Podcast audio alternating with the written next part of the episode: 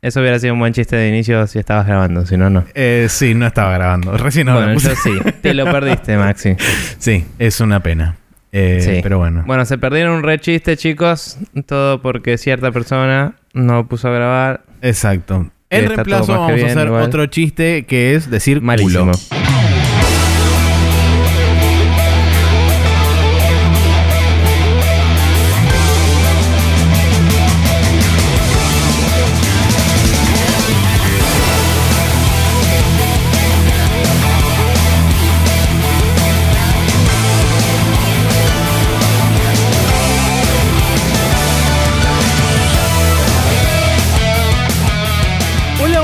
¿Qué tal? Bienvenidos una vez más a este mausoleo pérfido de la información videojuegil denominado Spreadshot News Podcast, episodio número 284. Mi nombre es Maximiliano Carrión y estoy como siempre, como todas las semanas, acompañado por el señor Nicolás Díaz Palermo en una hermosa mañana de sábado. Porque por situaciones totalmente externas y que no tienen absolutamente nada que ver con la grabación del podcast, hemos de, congeniado en grabar temprano. Sí, eh, igual a veces hemos grabado a una hora de esto. No, no es muy raro que Y grabemos a la las- mañana hoy en día. Ya las 11 y pico no es las 10. Bueno, chupala. ¿Qué crees que? No sé, sí, Igual a mí no me afecta. nada más.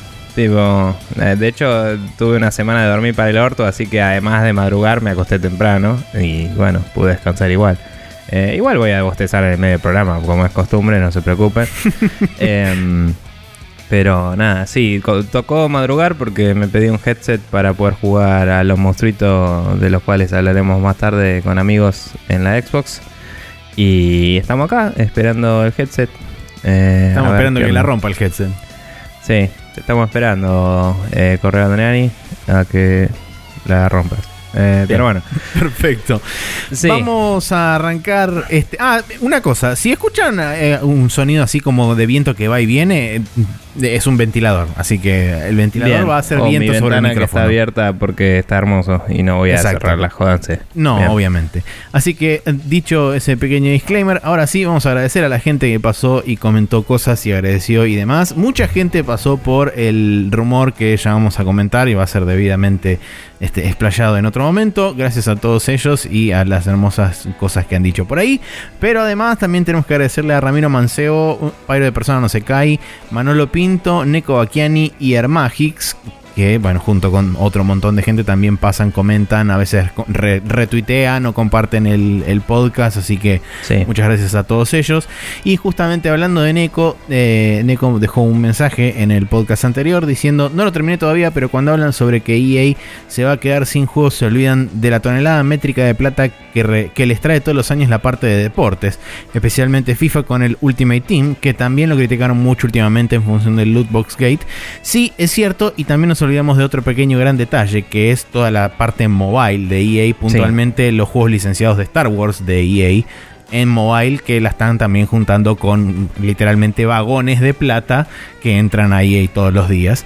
Entonces Sí. es como que Igual nada, o sea, de- de- por lo menos desde mi punto de vista, cuando estaba hablando la semana pasada, eh, yo lo encaraba más por el lado de la opinión pública sobre EA. Es como que sí, seguro.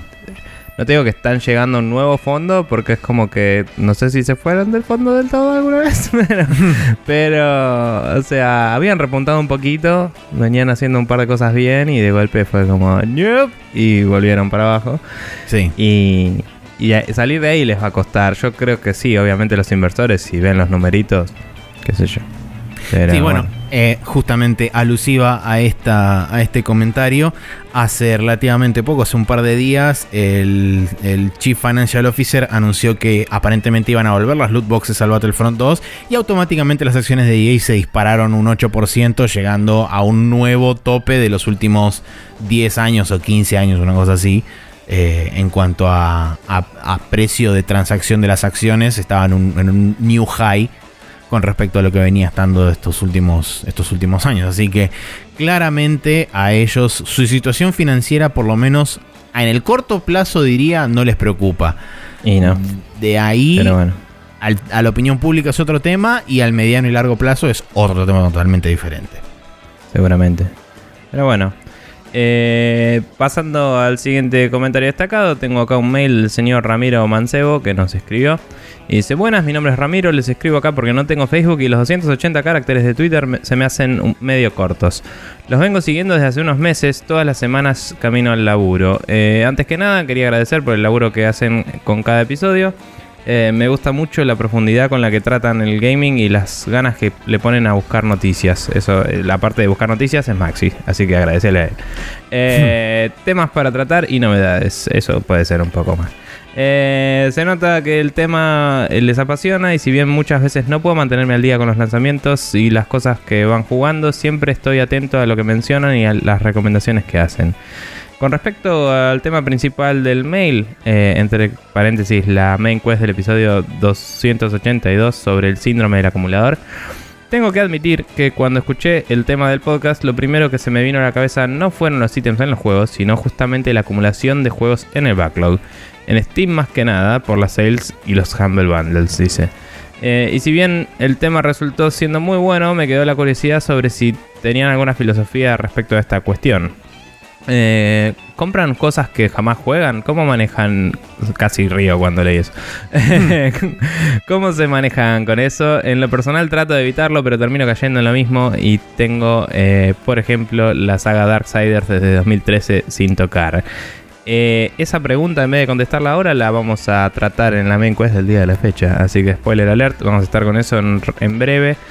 Eh, personalmente, aclaro, eh, Darksiders está muy bueno. Sobre todo, a mí el 1 me gusta más. Sé que a vos te gustó más el 2, que es un poco más eh, action game, whatever. a vos te gusta decirle hack and slash, allá tú. Pero el 1 a mí me parece que es una linda historia pseudo autoconclusiva. O sea, tiene un final medio por ahí planteándote una secuela, pero es como, es una aventura que cierra con un final medio abrupto. Y, y me gustó. Así que te recomiendo que lo juegues. Em, bien, volviendo al tema del podcast, dice, quizá lo mencionaron y se me pasó, pero el sistema de Witcher 3, hey, flores al Witcher 3, qué, locura, ¿no? Dice, me parece bastante bueno, em, hablando de la acumulación y eso todavía. Eh, por un lado impone ciertas limitaciones para craftear, conseguir ítems por primera vez, eh, juntar los ingredientes requiere cierta exploración eh, y compra, dice. Pero al mismo tiempo, una vez crafteado, te dan un stock que aguanta dos o tres peleas, con la tranquilidad de meditar y rellenar los slots, sea el ítem que sea, dice. Gastando poco y nada, eh, por si no recuerdan, te consume un único ítem eh, re común que no tiene otro uso que para rellenar todos los ítems consumibles. Eh, por lo tanto, hacen un buen balance entre escasez y disponibilidad. Al no dejarte abusar de 30 pociones en una misma pelea, al mismo tiempo que una vez consumidas se regeneran fácil y rápido. Sí, es eh, cierto eso. Sí, la verdad es que más allá de eso, el Witcher tiene algunas cosas que por ahí también tiene el Monster Hunter, digamos, que temáticamente es cazar monstruos, de preparación ante la pelea y eso implica un gasto de los recursos que acumulás que otros juegos por ahí terminan llevándote al síndrome del acumulador, ¿no? Como vos tenés el ítem y sabés que lo tenés que usar para poder pelear mejor en esta pelea porque tenés la anticipación a la pelea, tenés como la cuesta armada que te dice vas a pelear contra este bicho. Y vos decís, uy, qué casualidad, tengo aceites y cosas que sirven para este bicho. Y es como que está, está bueno porque es más una relación directa y te lleva al uso de la cosa. Pero bueno. Como último tema, esta semana estuvo oferta del Planet Coaster, menos 75%, dice, en Steam, 170 pesos. Eh, y por nostalgia, Lord Coaster Tycoon 3 terminé comprándolo. ¿Alguno suele jugar o se interesa por este tipo de juegos? Tycoon, Sim, como quieran llamarle, dice. Eh, bueno, hablé demasiado, así que lo termino. Perdón si son muchas preguntas, no hay drama si no contestan. Eh, nuevamente gracias y saludos a ambos. Sigan a full. Así que gracias, Ram, Gracias Ramiro por... Me, distraje leyendo el mail de él, que nada. Eh, gracias Ramiro por eh, esta, eh, esta serie de preguntas y comentarios. sobre los Sims, Tycoons y eso, se alinean mucho con mis intereses de PC Gaming, la verdad. Pero son muy de invertir mucho tiempo. Así que sí donde más me veo jugándolos es a veces cuando estoy de vacaciones en algún lado y tengo una laptop encima. Es como que son juegos ideales para, para jugar en una PC mediana o chica. Eh, entonces Sí. por ahí me veo jugando más al Vanished, que es un juego hermoso. eh, o cosas así. Y, y algunos clásicos a veces también. Yo en su momento viciaba zarpado el Transport Tycoon Deluxe. Y, y tengo ganas de agarrar el OpenTTD algún día. Que conozco un par de personas que lo juegan multiplayer. Eh, pero nada, eso. ¿Vos, Max? Sí, personalmente ah, actualmente no soy muy consumidor de este tipo de juegos. Tuve una época donde fue eh, furiosa El auge. mi... Sí, Sí. fue tipo... Mi consumo fue furioso de SimCity 3000. Era como jugar todos los días 4 o 5 horas por día más o menos.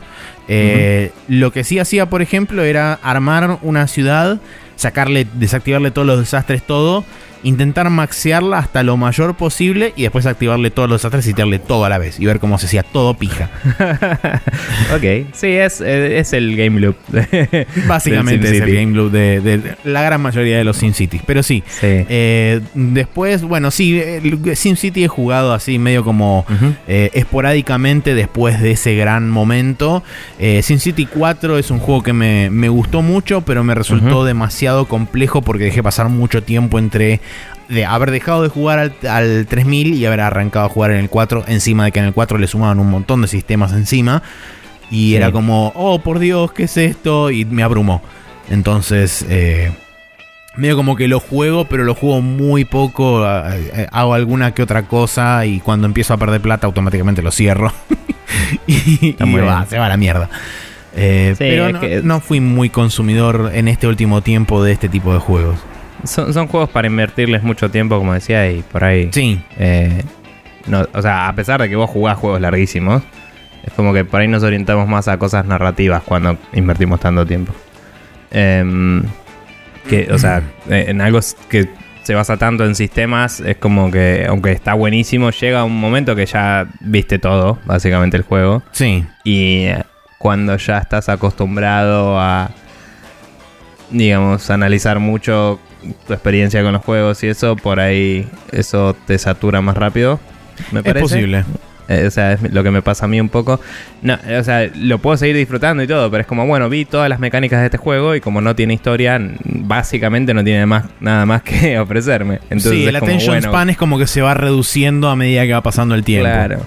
Por eso digo, a estos juegos vuelvo cuando estoy en una situación de estar afuera de mi casa y tener una compu encima. Sí. y me encanta, son buenos juegos para eso, pero cuando estoy en mi casa prefiero, no sé, un juego que me cuente una historia, un juego que sea online y juego con amigos o que siempre tiene algo más para mostrarme, digamos. Y esos son juegos más para relajarme e invertir un tiempo más tranquilo. Eh, pero no, no estoy muy relajado últimamente. Eh, pero bueno. Em, Como nada, Ramiro preguntas. Mancebo hizo y como otra Sí. gente también hace usualmente, ¿cómo pueden comunicarse con nosotros? Bien, lo que hizo Ramiro en particular fue mandarnos un mail a sprechonews.gmail.com eh, También pueden, si no, comentarnos en- directamente en Facebook, como hizo Neko Bacchiani, en facebook.com barra News sobre el, post del programa. Pueden comentarnos ahí. También pueden mandarnos un mensaje de 280 caracteres máximo a eh, arroba News en Twitter.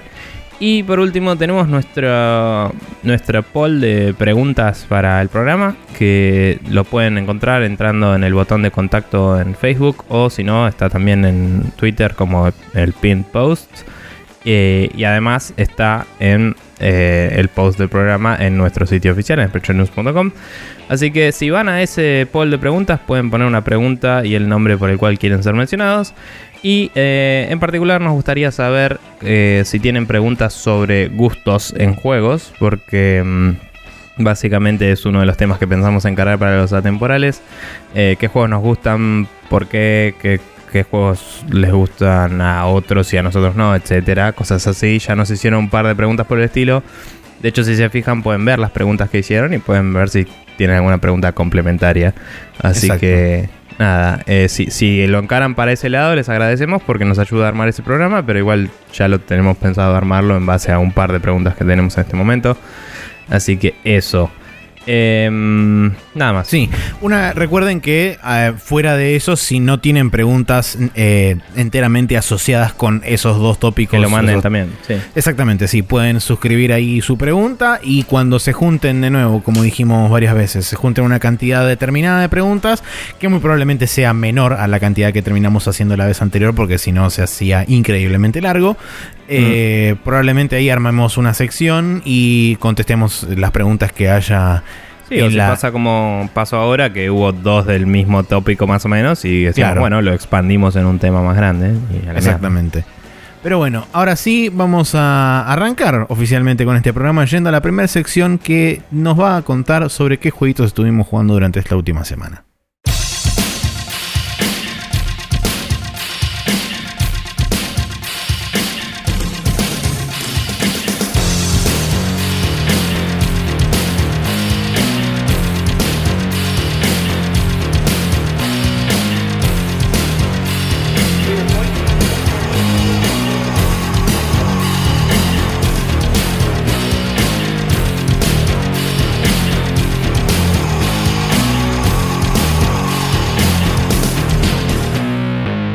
Y aquí estamos en el downloading donde vamos a estar hablando un rato sobre qué jueguitos estuvimos jugando esta última semana.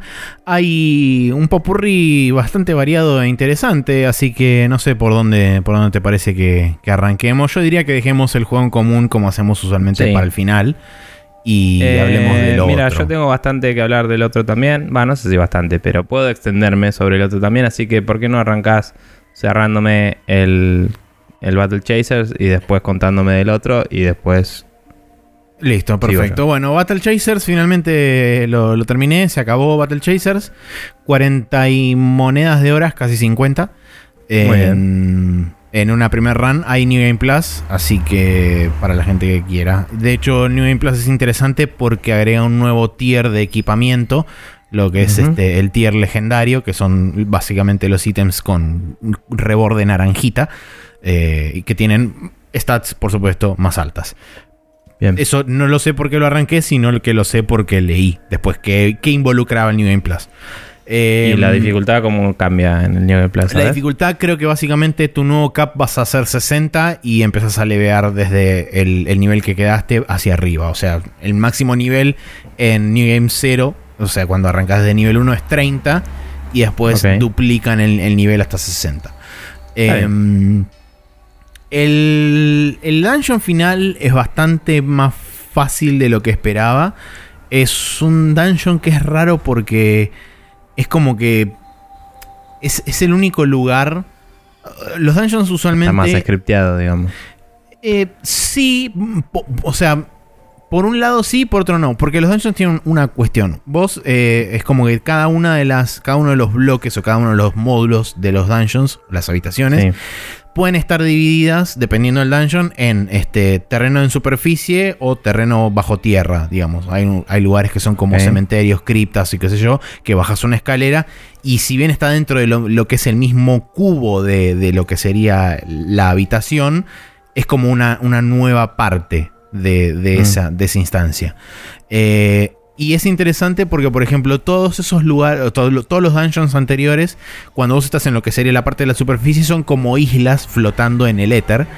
Eh, o sea, no, no tienen ningún, ningún, ninguna cosa que los rodea ni que te da como una sensación de, ok, esto está dentro de un bosque o esto está dentro de una, de una fortaleza o lo que sea. Sino que son como Sí. pedazos de tierra flotando en el éter. Y este es el único lugar donde tenés realmente un fondo porque es como si fuera que todo el lugar está medio como bajo tierra o está como una especie de subsuelo gigante. Me pareció una, una decisión loca porque hasta ahora venías como pasando distintos dioramas y este es el único Sí. lugar que realmente se, sienta, se siente como plantado en un lugar en particular. Fue raro. Eh, pero bueno, Sí. después fuera de eso, sí, el, el último dungeon es más o menos el más lineal de todos. Tenés como dos caminos y básicamente elegís uno y haces un par de habitaciones y llegas a un, a un este, camino sin salida. Y después básicamente volvés y tenés que ir para el otro y es como, bueno, sí, dale derecho por acá y llegaste. Eh, eso básicamente lo que hace es activarte la final y después la final es en un lugar separado que es atravesar un pasillo súper derecho, llegar hasta un lugar principal que es como una super cámara así re loca. Y es como, ah, momento del jefe final. y te enfrentas al jefe final. Me sorprendió el salto de dificultad que tiene el jefe final con respecto a todos los demás dungeons.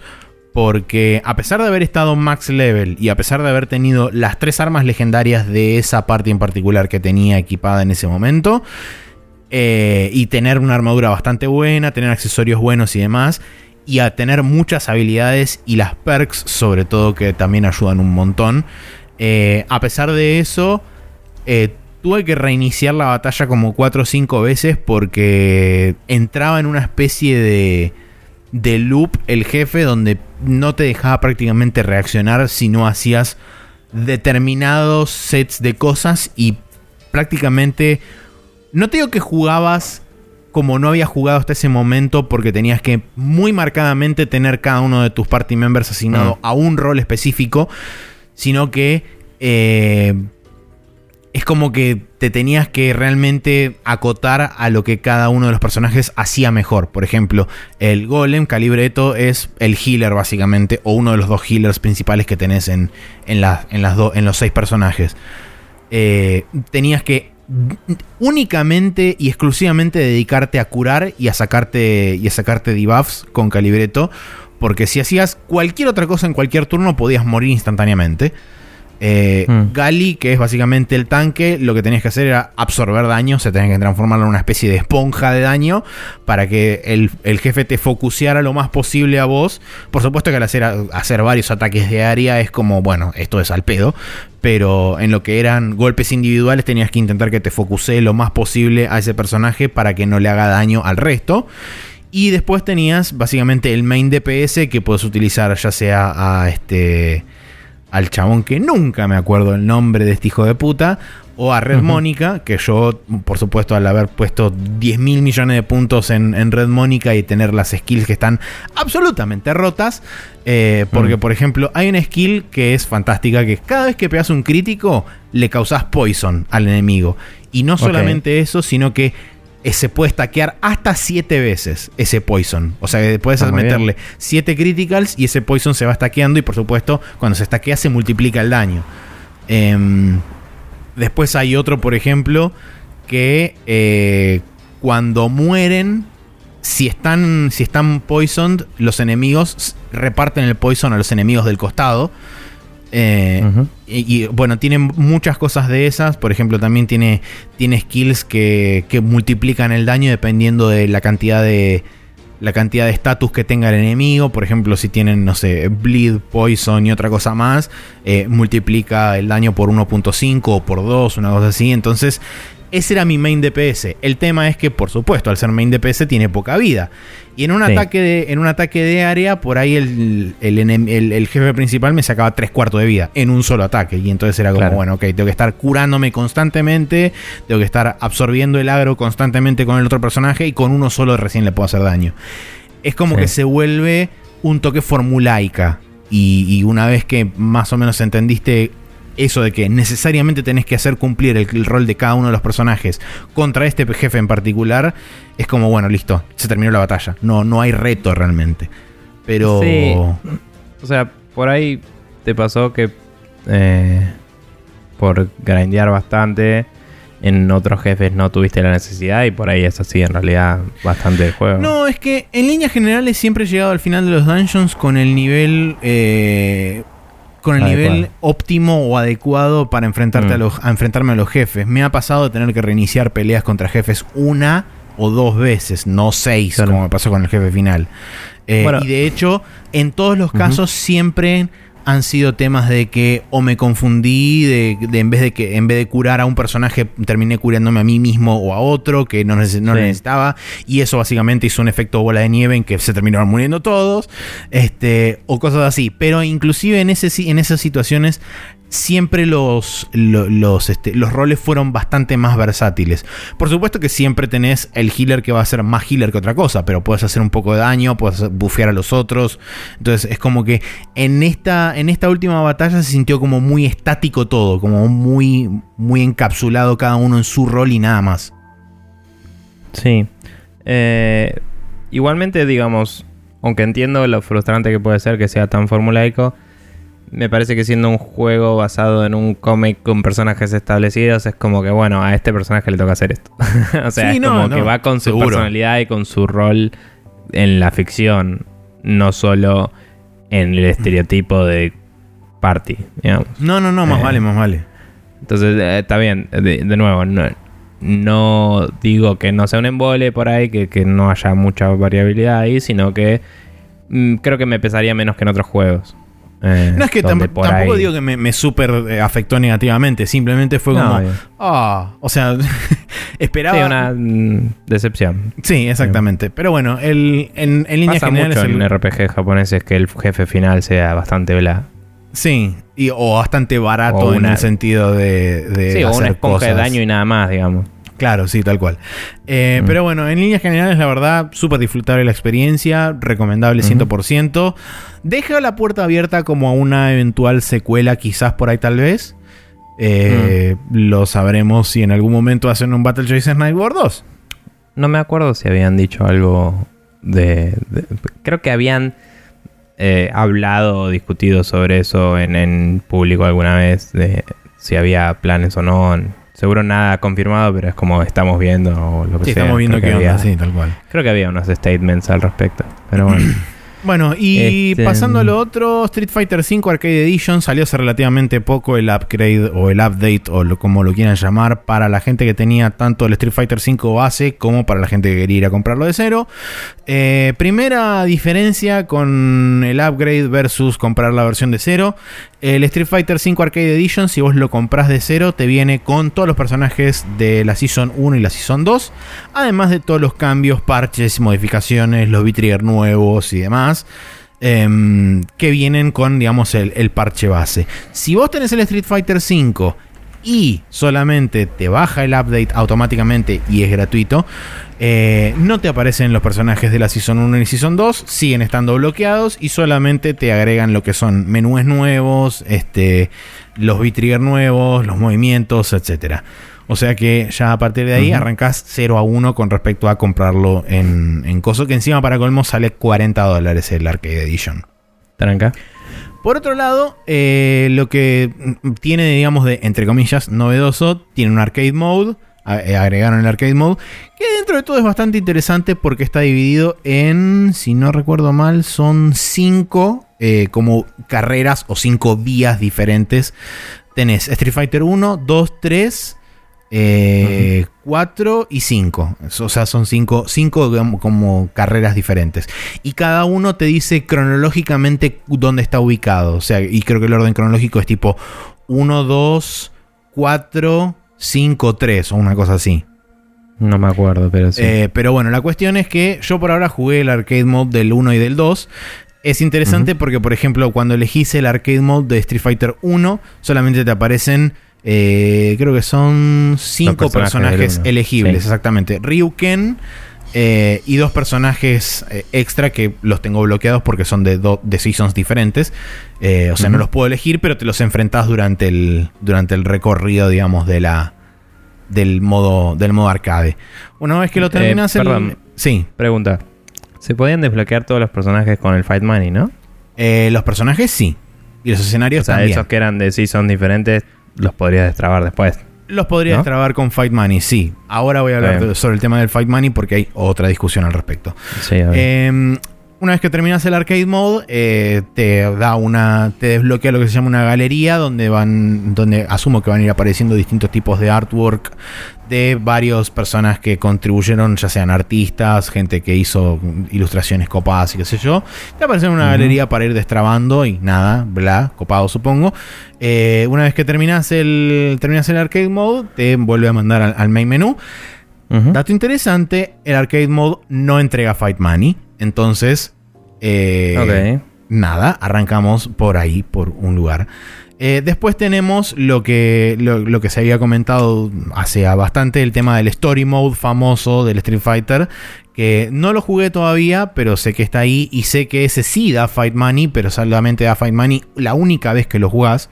O sea que una vez que lo terminaste, independientemente de eh, si lo volvés a jugar o no, Es una cantidad predefinida de Fight Money que te va a entregar al final cuando lo terminas y chau.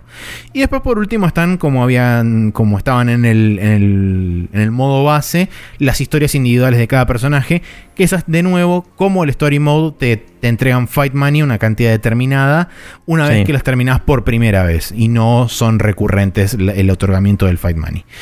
Ahora, mm. continuando con justamente el tema del Fight Money, eh, hicieron muchas modificaciones con respecto a qué da Fight Money y qué no da Fight Money.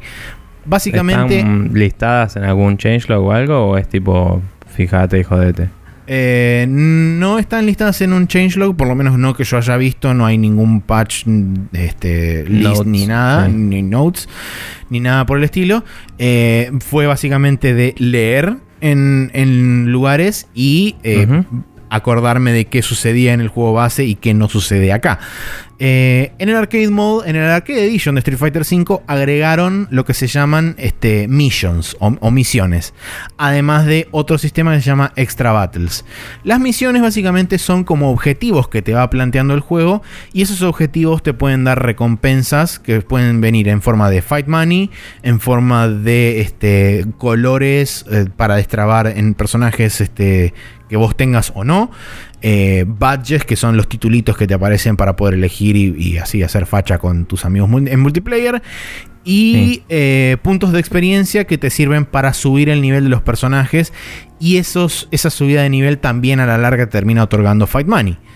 Em, ahora bien, el tema con, estos, con estas misiones es que la mayoría son del tipo, por ejemplo, activa una vez kill 10 eh, veces y ese tipo de misión, o por ejemplo, no sé, derrota a un personaje tirándolo, este, haciéndole un throw, o matalo con un critical art, o defendete, no sé, 20 veces, una cosa así.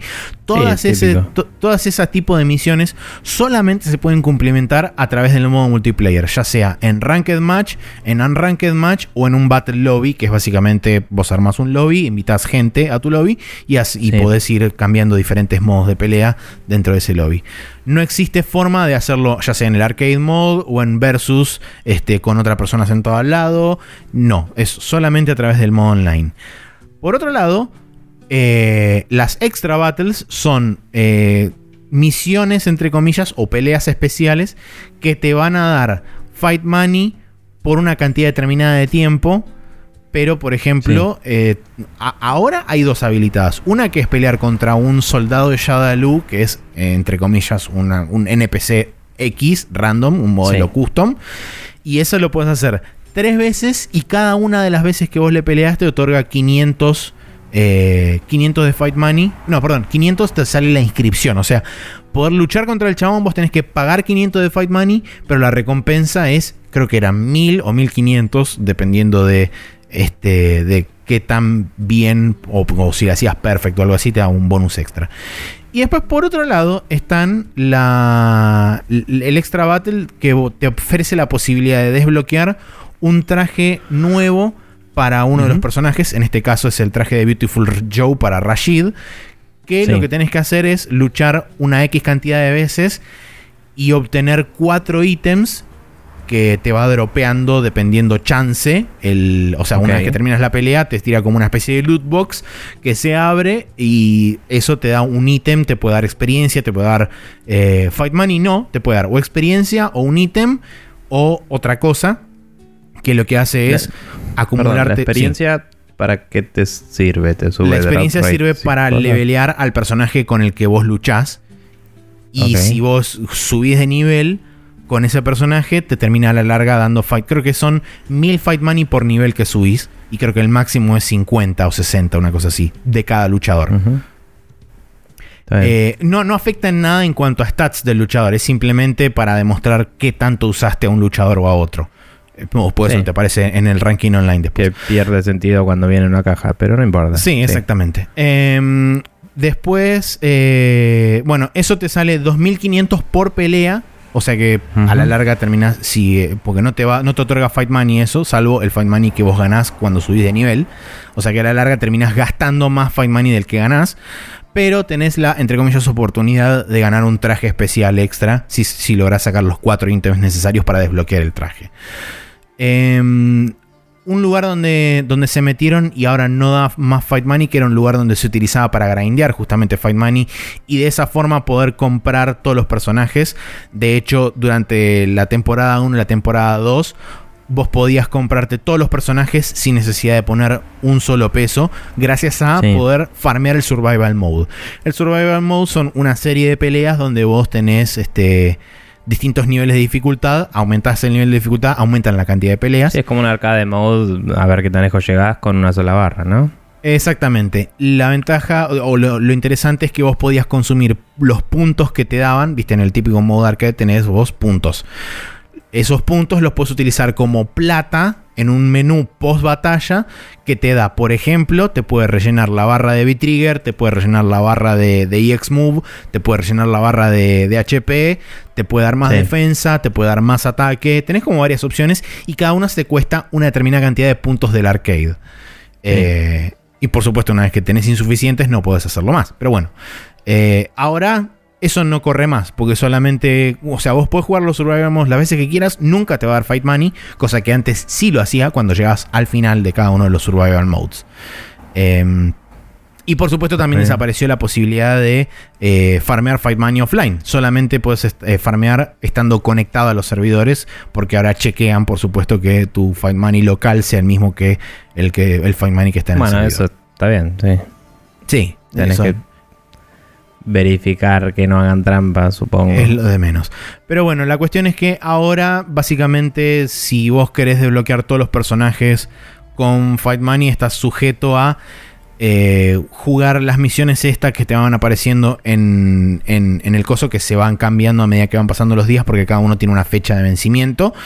O si no, hacer las extra battles, que es enfrentarte contra este soldado random de Shadaloo unas tres veces o dos veces, dependiendo del tipo de soldado que sea, ganando miseria de Fight Money, básicamente, porque son, no sé, mil por, por batalla o 1500.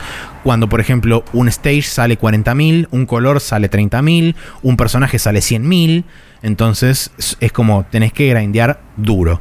Por otro lado, también hay trajes exclusivos que solamente se pueden comprar con plata de verdad adentro del shop de, del, del Street Fighter V. Y esos, este, esos trajes, entre comillas, premium, que se pueden comprar con platita de verdad, solamente los puedes comprar si tenés eh, fondos en tu wallet de Steam. No, no podés comprarlos como un paquete, como DLC, como si podés comprar el Season Pass, como podés comprar otros dos paquetes de, de DLCs dentro O de sea, Steam. Ok. ¿Y, y podés vender alguno de los que tenés o algo? No, no, no, para no. juntar plata? O sea, lo que haces O es sea, tenés ponerle. que cargar plata. tenés que cargar cuenta. plata en la wallet de Steam y usar la plata desde la wallet de Steam para comprarlos en el, en el juego. O sea, suena a una mala implementación del Steam Workshop. Sí. No sé. Eh, bla. Bueno, ok. Eh, en conclusión, Street Fighter V Arcade Edition sigue siendo una patada en la pija para el usuario promedio y para el usuario casual. Así que, nada, eso. No cambió demasiado. De, de hecho, si diría que cambió algo, cambió un poco para peor. Hmm, ok. Eh, ¿Y a nivel gameplay hubo algún cambio así que te parezca positivo al menos o ninguno? Eh, sí, qué sé yo, o sea, hay, hay modificaciones que son están claramente hechas para la gente que juega asiduamente Street Fighter V, o sea, se cambió mucho el balance, se cambiaron este eh, va- varios movimientos, hay movimientos nuevos en los personajes, además de los, de los segundos beat triggers que dan como una especie de variación extra a, a todo lo demás, pero en lo que respecta, digamos, al, al juego más casual, no hay, no hay realmente muchos, muchos cambios. Hay como mini cosas estéticas que nada, pero, pero Sí. no, realmente no, no, no hay nada, nada eh, relevante o importante para el, para el usuario común. De, digamos, la gente que juega por ahí, se compra el Street Fighter para jugar un par de peleas con amigos en, en su casa Sí, o en, en coso. No hay muchos cambios este, consistentes para ellos. Está bien. Bueno. eh, Capcom hace un poco lo que quiere, pero a veces quiere hacer Monster Hunter y todos la pasamos bien. Entonces, Por ejemplo. sobrevive. Eh, pero bueno, estuve jugando al Monster Hunter World en la Xbox One X. Por ahora estuve jugando solo.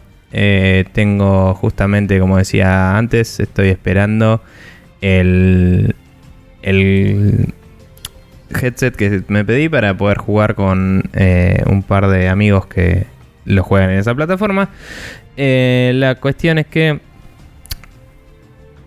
Primero que nada me gustaría aclarar que no es un juego más accesible, es el Monster Hunter. O sea, si vos nunca jugaste Monster Hunter va a ser igual de una patada en la pija de aprender que cualquier otro, me parece. La única diferencia es que por ahí tenés que aprender menos cosas, porque hay cosas que se resuelven automáticamente, digamos. Ok. Entonces, eh, como persona que ya sabe una base de Monster Hunter, nunca fui súper así, wow, qué bruto cuánto sabe de Monster Hunter. Eh, debo decir que tuve que reaprender algunas cosas, básicamente. Y mm, por ahí eso me, tiró un poco para atrás en algunas boludeces. Y eh, la, hay, algunas cosas simplificadas del estilo...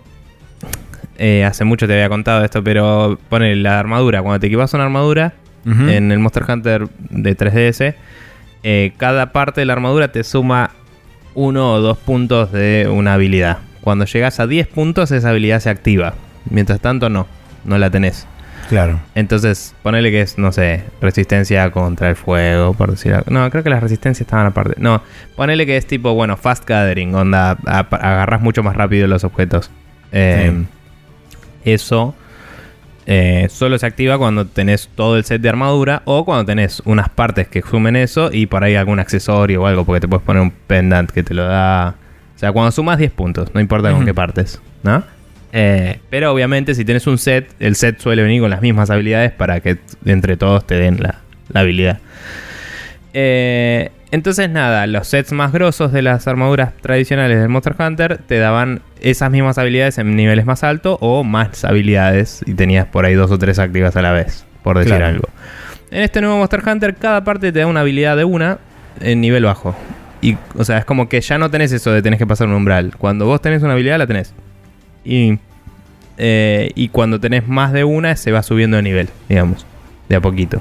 Eh, eso aparentemente. Yo debo eh, tirar el, disclaimer de no leí la wiki todavía y hay cosas que las estoy entendiendo mientras voy y puedo estar equivocado. Y ya le pedí a Leonardo Hubert, un amigo de estos con los que voy a jugar, que sabe mucho de Monster Hunter y está muy metido en la movida que eh, me escriba y me corrija si digo cualquier sanata, porque me dijo que sigue escuchando nuestro podcast. Y nada, Leo, hola, ¿cómo estás? Em, no suele comentar, pero nos escucha hace bocha. Yo ni sabía que nos seguía escuchando. Eh, así que nada, gracias por estar ahí. Em, así que nada, cuestión que, eh, por ejemplo, eso, los menús de equipamiento de armaduras y todo se me volvieron muy confusos porque no estaban los mismos numeritos que antes, básicamente. Pero eventualmente me di cuenta de que en realidad están bastante bien. Anda, vos tenés una armadura equipada.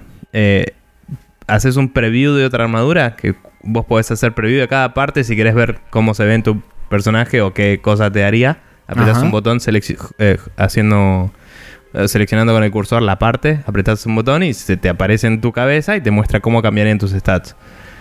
pero si lo haces, tipo, tenés cada parte del set una al lado de la otra en una grilla. Si vas a la primera columna de la grilla, es el nombre del set y vas a hacer preview del set completo. Entonces directamente te tira un preview y te dice, bueno, todas estas habilidades te las pone en rojo porque ya no las tenés y te pone otras en verde. Entonces te muestra la diferencia de una a otra. Y ahí empecé a entenderlo y fue como, ah, entonces esto es así, esto es así. Y es como, es loco que te reinventen los menús cuando ya conociste el juego, que era medio impenetrable, ¿no? Em, pero bueno, eso por un lado. Eh, por otro lado, eh, en el gameplay, en, el, en las misiones en particular, ya no está lo que se llamaba la paintball, que es con lo que le pegabas a un bicho y lo perseguías eh, y te lo marcaba en el mapa, sino que ahora tenés estas luciérnagas locas que siguen a los monstruos. Las luciérnagas locas, mientras que cubren esa necesidad, también es como que son medio automágicas y van a todos lados. Si ves rastros de cualquier monstruo, te lo van a marcar y vos recolectando esos rastros vas subiendo un nivel de research que te sirve para después encontrar las debilidades de los monstruos y eso. También para mejorar la, habilidad de tus mosquitas para que los encuentren más rápido. Eh, cosas así. Eh, son dos niveles separados esos, tipo tu, research level y el, scouting level de las moscas locas. Em, y que son como lucianas más bien. Y bueno, nada, cuestión que entonces vos hay un incentivo para que vayas tipo interactuando con cada huella que ves y todo eso. Pero si abrís el mapa y encontraste ya al monstruo y le marcas con el stick, eh, las moscas lo van a seguir a donde esté. Y básicamente eh, no necesitas abrir el mapa como necesitabas en el juego anterior. Y no tiene un timeout, que la, la bomba de pintura se iba después de un tiempo. Ok. Eh, mientras que me parece que sí es necesario porque el nivel ad- eh, adicional de detalle que tienen estos mapas, que tienen muchísimas cosas, ¿no? Son Visualmente. muy densos. Son muy densos los originales por una cuestión de ser portátiles o de viejas consolas. Quizás eran bastante más vacíos y tenían muchos, eh, muchos elementos que funcionaban como, eh, como eh, no me sale puntos de interés. Puntos de interés, digamos. claro. Eh, landmarks, me- pero no, no me sale. Entonces es como, bueno, vos entras a un mapa y decís, ah, estoy acá, siempre, en, el, en los viejos. En este nuevo es mucho más fácil perderse, entonces es, es tipo, está bien, hay una necesidad de usar estas mosquitas. Eh, tenés mucho más niveles por mapa, un quilombo, tipo plantas por todos lados. Ya Niveles no sabes en cuanto a verticalidad mirando. dentro de cada uno de los mapas. Sí. Ah. Sí, sí. Inclusive a veces el, el bicho puede estar en el mismo lugar que vos, pero en otro piso y las moscas te guían de cómo subir y por ahí no te das cuenta ni a palos. Porque si el bicho estaba durmiendo o algo, no lo, no lo veías. Digo, si no está rompiendo todo, no, no te das cuenta. Entonces nada, cosas así. Eh, Debo decir que a pesar de que me parece necesario y todo, me parece que podrían haber hecho un punto intermedio y decir, bueno, usás la bomba de pintura para marcar al bicho y después las moscas lo siguen o algo así para que sea un poco menos automático y mágico. Eh, como decía, al principio igual vas mm, huella por huella y recién cuando lo ves empiezan a seguirlo. Eh, pero una vez que lo viste, si se te escapa, puedes abrir el mapa y lo ves. Y, ahí en el mapa le puedes decir a las moscas que lo sigan, ¿me entendés? Ujú. Entonces como... Me parece que una cosa es simplificar la cosa y otra cosa es hacerla más fácil. Eh, me parece que había un poco de mérito en decir tenés que craftear un ítem o comprar un ítem o te lo dan a veces y gastarlo para taguear al bicho, ¿me entendés? Me hubiera gustado un poco más eso. Eh, a nivel eh, justificación narrativa o, de, de- de mundo, digamos, de- del, del world building, me parece que está mejor que vos le digas a las mosquitas que lo sigan poniéndole una feromona loca que les atraiga, ¿me entendés? Claro, sí. Pero bueno, nada. eh, entonces tengo algunas críticas de esas de tipo, está bien, me simplificaste esto, pero le sacaste un poquito de gracia a esto otro. Sin embargo, el juego se mantiene muy bien y como decía, sigue siendo un juego que no, es- no es para todos. O sea, es difícil de, de entrar. Eh, hay otras cosas más como que todo lo que son los, los picos, las cañas de pescar, todo eso que antes eran ítems que tenías que meter en tu inventario y te ocupaban slots. Ahora son medio gratis, digamos. O sea, vos ves un lugar para minar, apretás el botón y el chabón saca un pico de la galera y, y saca Claro. mineral. Eh, una- eh, un amigo de la casa del señor Taka eh, decía que no sabe cómo, pero a veces si apretaba el botón en ciertos momentos de la animación, como que dropeaba mejores cosas. Entonces me parece que están reemplazando los tiers de picos y eso con eso. O sea, con un minijuego de ritmo, capaz. Ajá. Eh, porque antes vos tenías que ir haciéndote picos de cada vez mejor material para poder extraer mejores rarezas de, de minerales, ¿no? Tipo Warcraft o cualquier juego de- en el que tengas que hacer gathering. Eh, pero acá, como decía, es siempre el mismo. Eh, también hay algunas cosas que, a pesar de. O sea, o sea, se perdió un poquito de esa gracia, pero está bueno que no tenés que lidiar con eso en el inventario. O sea, tu inventario efectivamente es más grande porque tenés que guardar menos cosas en él. Eh, y eso, el inventory management siempre fue un medio un quilombo, a pesar de también ser parte central del juego, ¿no? En Monster Hunter. Eh, también, bueno, hay una movida que me pareció interesante, que es una red que te permite capturar bichos que normalmente vos tenías una red para capturar insectos, una caña de pescar para capturar pescados y así. Y acá podés todavía pescar con caña, pero si ves un pescado cerca tuyo y vos estás en el agua, le puedes tirar la red directamente y lo capturas. Eh, y puedes capturar un bicho que esté en el aire y puedes capturar un insecto que por ahí si te acercabas con el botón a tiempo lo agarras con la mano. Pero es como la red captura lo que sea capturable y eso está bueno y es un ítem que lo equipás y lo disparás como si fuera revolear una pelota, digamos. Se abre en el aire así y si agarró algo te lo trae de vuelta. Pregunta. Y algunas de esas capturas son eh, para subir research status de cosas. Entonces por ahí te van dando como nuevas fórmulas y cosas para craftear. Y otras son literalmente eh, cosas que eh, tipo puedes tener de mascota en tu habitación. o sea, las puedes liberar ahí y están dando vueltas y cosas así. Eh, nada, entonces hay muchas sidequests que tienen que ver con eh, investigar bichos, monstruos o lo que sea, hacer gathering de, de ciertos elementos, etcétera. Y que eso siempre estuvo en Monster Hunter, pero antes por ahí era una misión que ibas y la hacías y volvías. Y acá estas secundarias las puedes hacer en lo que se llaman expeditions, que es me voy a buscar ítem. Y eso es sin rumbo. Que siempre estuvieron, pero antes no podías cumplir misiones durante las expeditions, digamos. Eh, Mm. No sé si en el 4, que fue el último, pero en los originales era como, si tienes que hacer una misión de gathering, es una misión de gathering, no es una expedición. ¿Me entendés? Claro, sí. la sí. expedición es, en- estás en eh, una instancia del mapa en la que pueden o no aparecer monstruos grandes. O sea, hay una chance según qué día es, si es día, noche, cosas, números mágicos, eh, de que aparezcan distintos bichos. Pero vos estás todo el tiempo que quieras y cuando querés volvés. Eh, de hecho, ahora es todo el tiempo que quieras. Creo que antes tenía un límite de tiempo. Eh, y bueno, nada, entonces ahora vos puedes ir a la expedición y, y empezar a grindear un montón de quests, digamos, y juntar un montón de platita y rewards con eso para mejorar tu equipamiento. Entonces las expeditions ganan un poco de protagonismo. Eh, también tenés bichos que interactúan entre sí de otras formas nuevas, tipo se comen entre sí, se cagan a palos, que antes era menos común. Había algunos bichos que se peleaban entre sí por ahí, pero o se asustaban, tipo venía uno grande y se iba el otro, etcétera. Ujú. Pero ahora es mucho más eh, como que podés sacar ventaja de la situación por ahí. Em, inclusive hay uno que no me acuerdo si era así ya en algún Monster Hunter, pero que devora a otros e- enemigos y eh, como que tiene la panza inflada y le sube la estamina zarpado y si le pegas suficiente lo vomita y se le baja mucho la estamina y queda cansado y ahí lo puedes cagar a trompadas. Eh, cosas así. Eh, nada, tiene un montón de interacciones con los bichos. eh, las animaciones se nota que son sacadas de los juegos viejos porque a veces cuando tu personaje trepa, trepa de forma ridícula y cosas así, como medio como eh, moviéndose como si fuera un muñequito de esos que trepan una, una soguita de cuerda, ¿viste? O algo Sí. así. Em, pero, pero nada, está muy pulido igual el juego, se ve muy bien.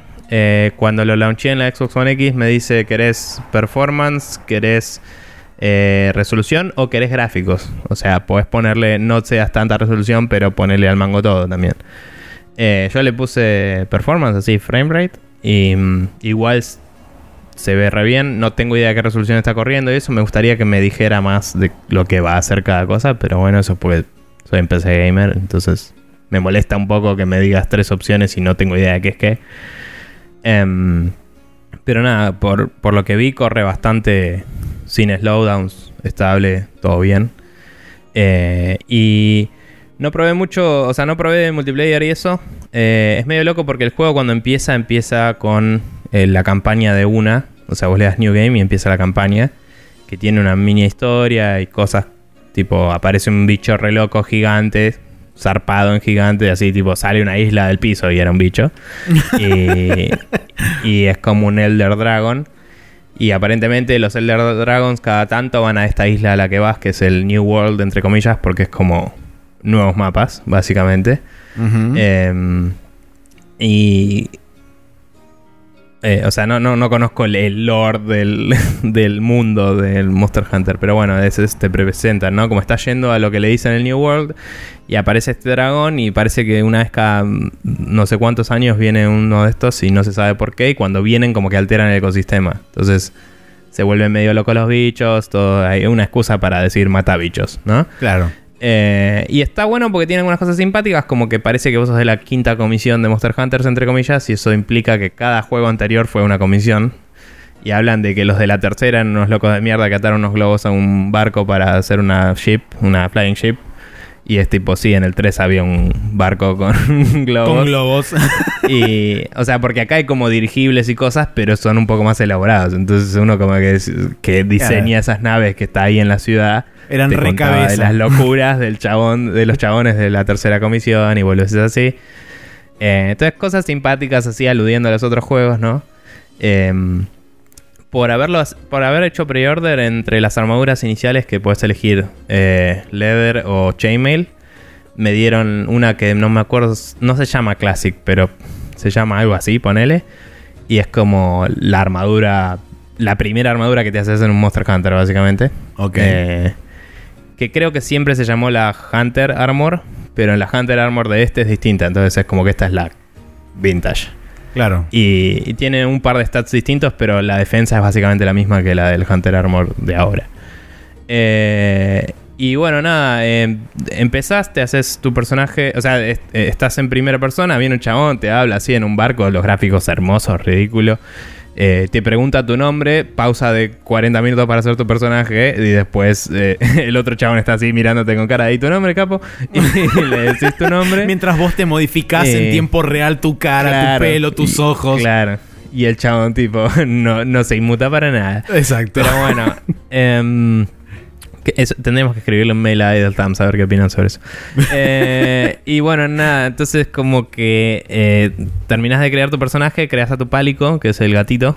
Eh, y es ridículamente cute y tiene como un gear muy eh, náusica de Valley of the Ok. Wind, así con goggles y cosas. Y es como, sí, aguante todo.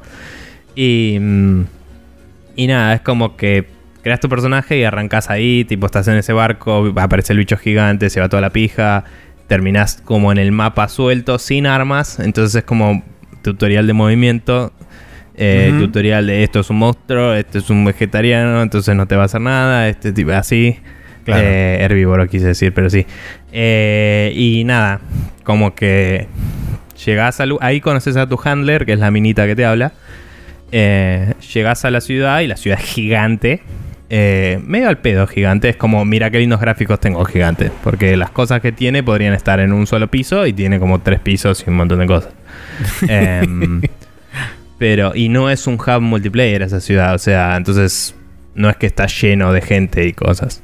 Eh, si querés ir al hub multiplayer, que no fui todavía, te tomas un ascensor y vas a una nave que está. Un, un barco en realidad, no una nave.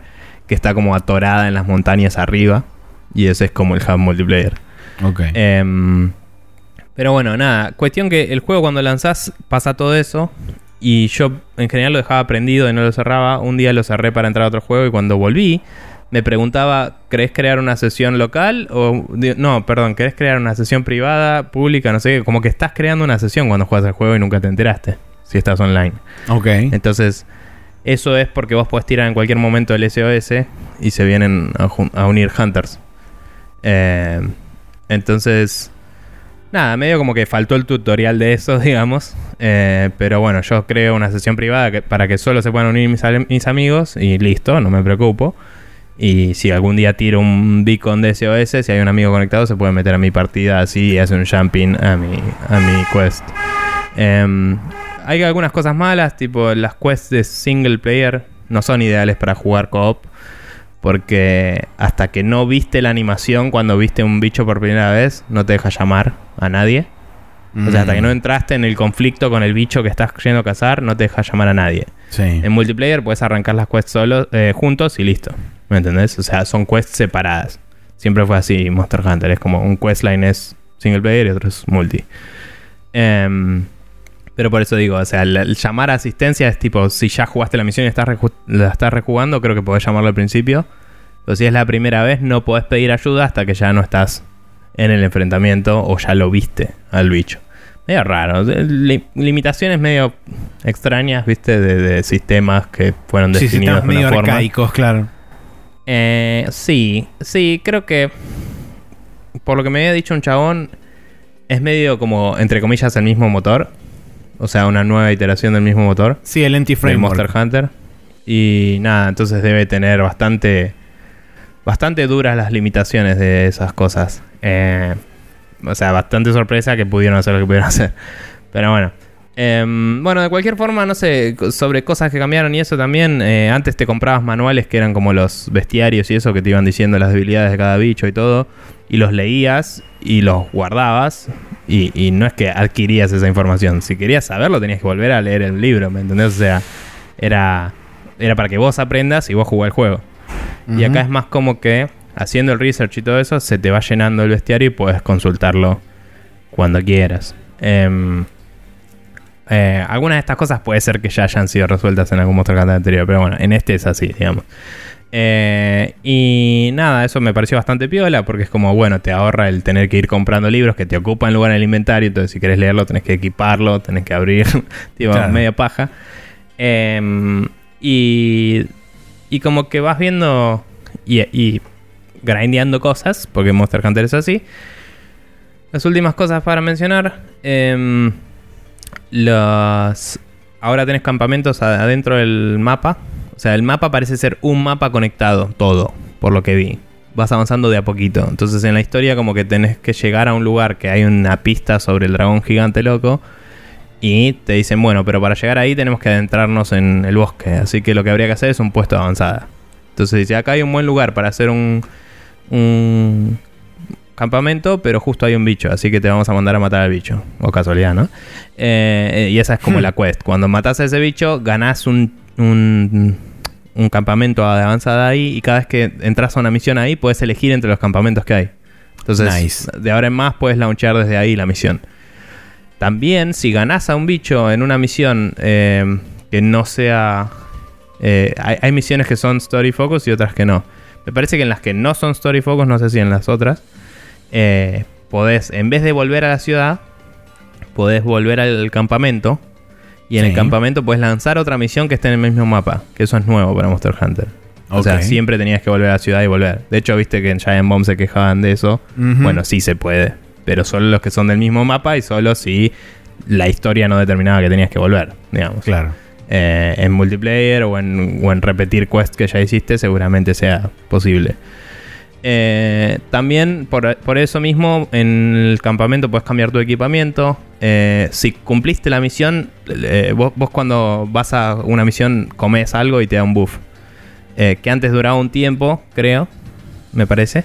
O toda la quest. No me acuerdo. Bueno, ahora te dura toda la quest. Entonces, cuando volvés al campamento, puedes comer otra cosa. Claro. y, y prepararte para la nueva quest. Y, o sea, pero también en el medio de la quest, si no comiste, puedes comer algo. O podés equiparte otra cosa si decidiste cambiar de equipamiento, que eso no se podía antes tampoco. Entonces, como que le añadieron flexibilidad y le añadieron eh, la posibilidad de tener una experiencia más de consolas, digamos, de no tener que siempre volver a la ciudad. En la misma ciudad hay como cinco lugares desde los que puedes salir, que antes era tipo, bueno, si tengo que salir, tengo que ir a la puerta que está allá. y era como siempre, ¿me? Y acá es como, bueno, en cada lugar donde estás hay una puerta, cada lugar donde estás hay un ascensor que lo tomás y te lleva a un hub central de ascensores que son como cadenas donde el chabón se agarra y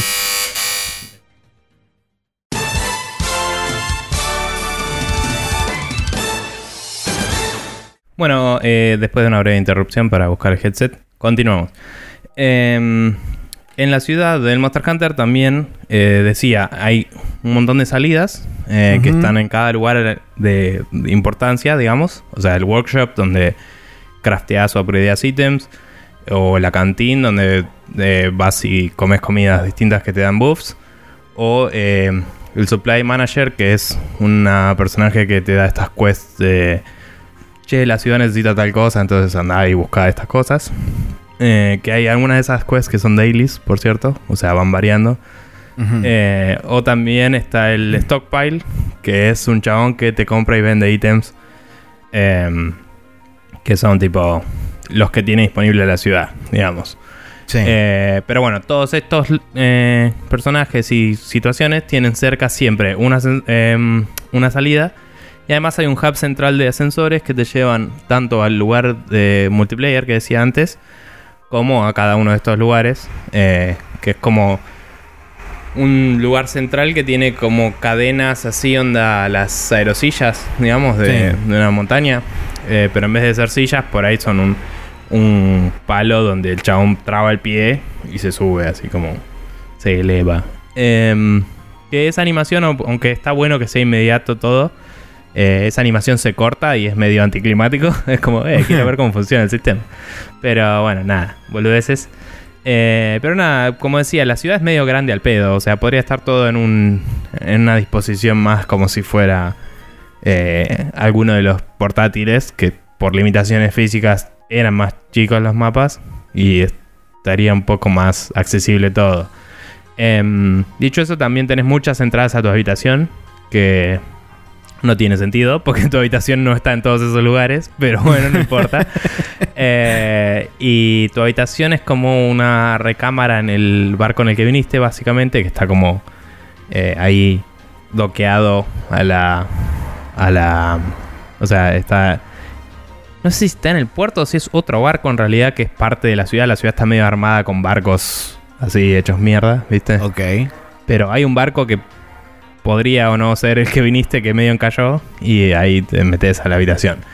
Y en la habitación tenés el pálico que te acompaña y otro pálico que te gestiona cosas eh, que por ahora no hablé mucho con él porque casi no volví a mi, a mi habitación. Que es raro en un Monster Hunter, o sea, ahí es donde normalmente gestionabas tu, tu inventario y todo, pero ahora lo puedes hacer medio en cualquier lado. Entonces todas esas son las cosas que fueron cambiando que reducen las necesidades de, uy, tengo que ir hasta allá, hacer esto, volver, pasar un loading, tipo, etcétera. Em, nada, la verdad está muy bueno. Eh, para la próxima seguramente tenga un poco de comentar al respecto del, eh, con respecto al multiplayer. Eh, ya me hice un par de armaduras, estuve matando un par de bichos. Me sorprendió que la historia principal avanza muy rápido el hunting rate, que es lo que definía a qué misiones tenés acceso. Eh, es como que vos tenés las quests principales y cada una que vas haciendo te va subiendo muy rápido eso. Entonces ya estoy en hunting rate 3 o 4 y solo hice como 5 o 6 misiones. Que normalmente cada hunting rate es una o dos páginas del juego 3DS que da entre, ponele 5 y 8 misiones por decir algo. Eh, y, o sea, en general vos cumplís varias y cuando ya cumpliste un porcentaje te destraba la final y si cumplís la final pasas al siguiente hunting rate. Eh, igual tenés más del hunting rate que pasaste, digamos, para grindear o para sacar ítems para hacerte nuevas armaduras. Em, eso creo que influye un poquito en el multiplayer. No tanto con matchmaking, sino con la por lo que escuché, eh, lo que la gente opina de vos. Básicamente, es como que si sos hunting level bajo, nadie va a querer jugar con vos, por así decirlo. Si quieres machear con randoms. Em, pero bueno, eh, de cualquier forma, eh, no me fijé mucho el menú de quests. Tampoco es como que estoy haciendo la historia para ver a dónde me lleva. Pero hay un par de cosas de quests secundarias y eso. Y después están los daily challenges y eso que decía que da la Supplies Manager. Que eh, esos se pueden cumplir durante una quest o durante una excursion o lo que sea. Así que eso no es mucho drama. En general es tipo, no sé, recolectar cierta cantidad de hongos, hace, eh, no sé, tres veces esta cosa, boludeces. Y, mm, y bueno, para dejar un poco las primeras impresiones asentadas es un Monster Hunter, claramente. Eh, lo que dije al principio era más una advertencia, tipo, es, es cierto que es más simple en algunas cosas, pero no es más accesible, es un juego difícil de encarar igual. Sí creo que es más llamativo al común de la gente, creo que es más un juego de consola que antes, ¿no? Entonces por ahí eso ya hace que varios le pongan suficiente para superar la barrera de es jodido el Monster Hunter. Eh, pero la verdad me está gustando mucho y está muy bueno. Y tengo muchas ganas de jugar con amigos. Eh, y la última cosita es que al principio el juego te deja elegir el idioma, al principio todo. Me pareció curioso que no viene por default en un idioma que tiene el listado que dice Monster Hunter Language. Eh, yo supongo que es una cuestión de localización. Y de que Estados Unidos, y, o sea, la versión de Estados Unidos viene por default en inglés. Eh, imagino que en Japón viene por default de Monster Hunter Language, porque para algo la habrán hecho. Y, en Japón es muy común hacer lenguas inventadas para juegos, ¿no? Sí. Eh, pero bueno, lo puse en japonés porque yo había visto trailers y cosas y no me banco la voz de la minita que te, que te ayuda en inglés. No la banco una mierda. Y dije, no tengo ganas de someterme a esa tortura. Así que nada, Japón. Y eh, debo decir que el el japonés está muy bien enunciado, así que algunas palabras agarro y todo. Pero los subtítulos están medio compliquetti. Porque mm, en la ciudad, por alguna, por alguna razón, los subtítulos siempre tienen un background negro, digamos, que te deja leer bien. Pero en el juego no. está jugando tipo... Eh, o sea, cuando te habla el NPC cuando te habla la handler para recomendarte cosas y eso en un costadito, está en un recuadro negro y te dice algo. Pero cuando te habla alguien por la historia, tipo, a veces hay otro chabón que te acompañó y te dice, che, vení por acá, es, por acá, no sé qué, guarda con eso. Esos diálogos que aparecen abajo, esos no tienen el background negro cuando estás en la quest por alguna razón estúpida. Y cuando estás tipo a una distancia de la tele, estás en un lugar que te están cagando un palo los bichos, ahí eh, estás girando la cámara para todos lados, porque hoy tengo dos sticks, antes no tenía dos sticks en la 3DS, así que voy a mover la puta cámara. Y todo así, es como que a veces te cuesta bastante leer las letras en el medio del quilombo, eh, no teniéndolas bien destacadas del fondo. Em, aparte, capaz que tengo que ir al oculista, pero digamos, eh, o sea, Digo, yo lo leo bien, pero en el contexto del juego es bastante complicado. Eh, o sea, más allá de que no voy al oculista hace muchísimos años, eh, mi vista es buena y no me jode, pero me noto forzando la vista para poder leerlo por tener que filtrar lo que está pasando en el fondo atrás de las letras, ¿no? Claro. Y es medio confuso eso. Y cuando lo estás jugando en japonés no hay mucha más que, que puedas hacer por ahí que leer los subtítulos. Igual por ser Monster Hunter es tipo, bueno, yo ya sé que tengo que matar al bicho, así que no me importa. es como, hmm. vamos a matar al bicho. Y nada, hay muchísimos tutoriales de todo todo el tiempo, que para mí es más tedioso que lo que hacían los de 3DS. O sea, cada vez que abrís algo nuevo es tipo, página de tutorial y tiene un montón de texto, es como...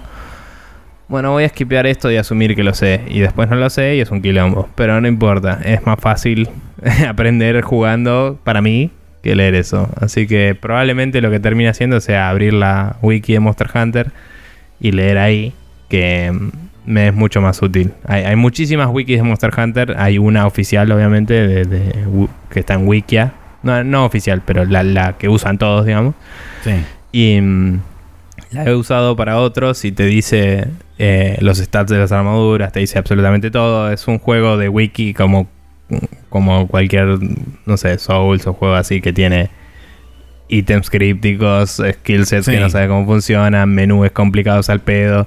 Así que nada, es un juego de wiki, pero es un juego que para mí se disfruta mucho y, que le cambiaron cosas para bien eh, y la estoy pasando muy bien. Así que eso es el Monster Hunter y espero que les haya gustado. Action. No. Eh, jugamos un juego más. Jugamos el juego tal vez para pensar. Eh, bien, el mismo día que el Monster Hunter salió el Dragon Ball Fighters. Sí, eh, oficialmente se llama Dragon Ball Fighters, eh, a pesar de que le pusieron Fighter Z, pero bueno, en fin. Sí. yo lo, o sea, lo arranqué, puse el, tutorial, jugué todo lo, que sería la parte del tutorial, que bueno, primero, antes que nada, arranca Arranca mal porque te arranca logueándote a los servidores multiplayer y metiéndote un lobby y qué sé yo. Y eso ya es medio una patada porque si por alguna de esas razones vos eh, cuando estás entrando y después vas a alguna de las instancias que pueden ser, como dije, el modo historia, el modo arcade, la práctica o las batallas este, multiplayer o la batalla local.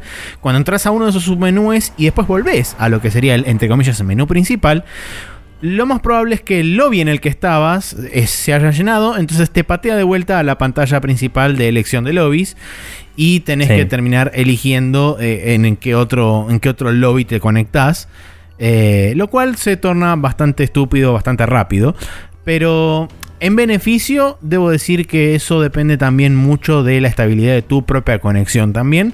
Porque me ha pasado, por ejemplo, en varios momentos que yo he entrado a un lugar, he salido, he entrado a otro lugar y he salido, y no me terminó mandando cada vez que entraba y salía de un lugar a la pantalla de elección de lobby. O sea, ¿qué quiere decir? Que o, se, o no se llenó el lobby donde estaba, o simplemente mi slot en el lobby quedaba como reservado o alguna de esas cosas.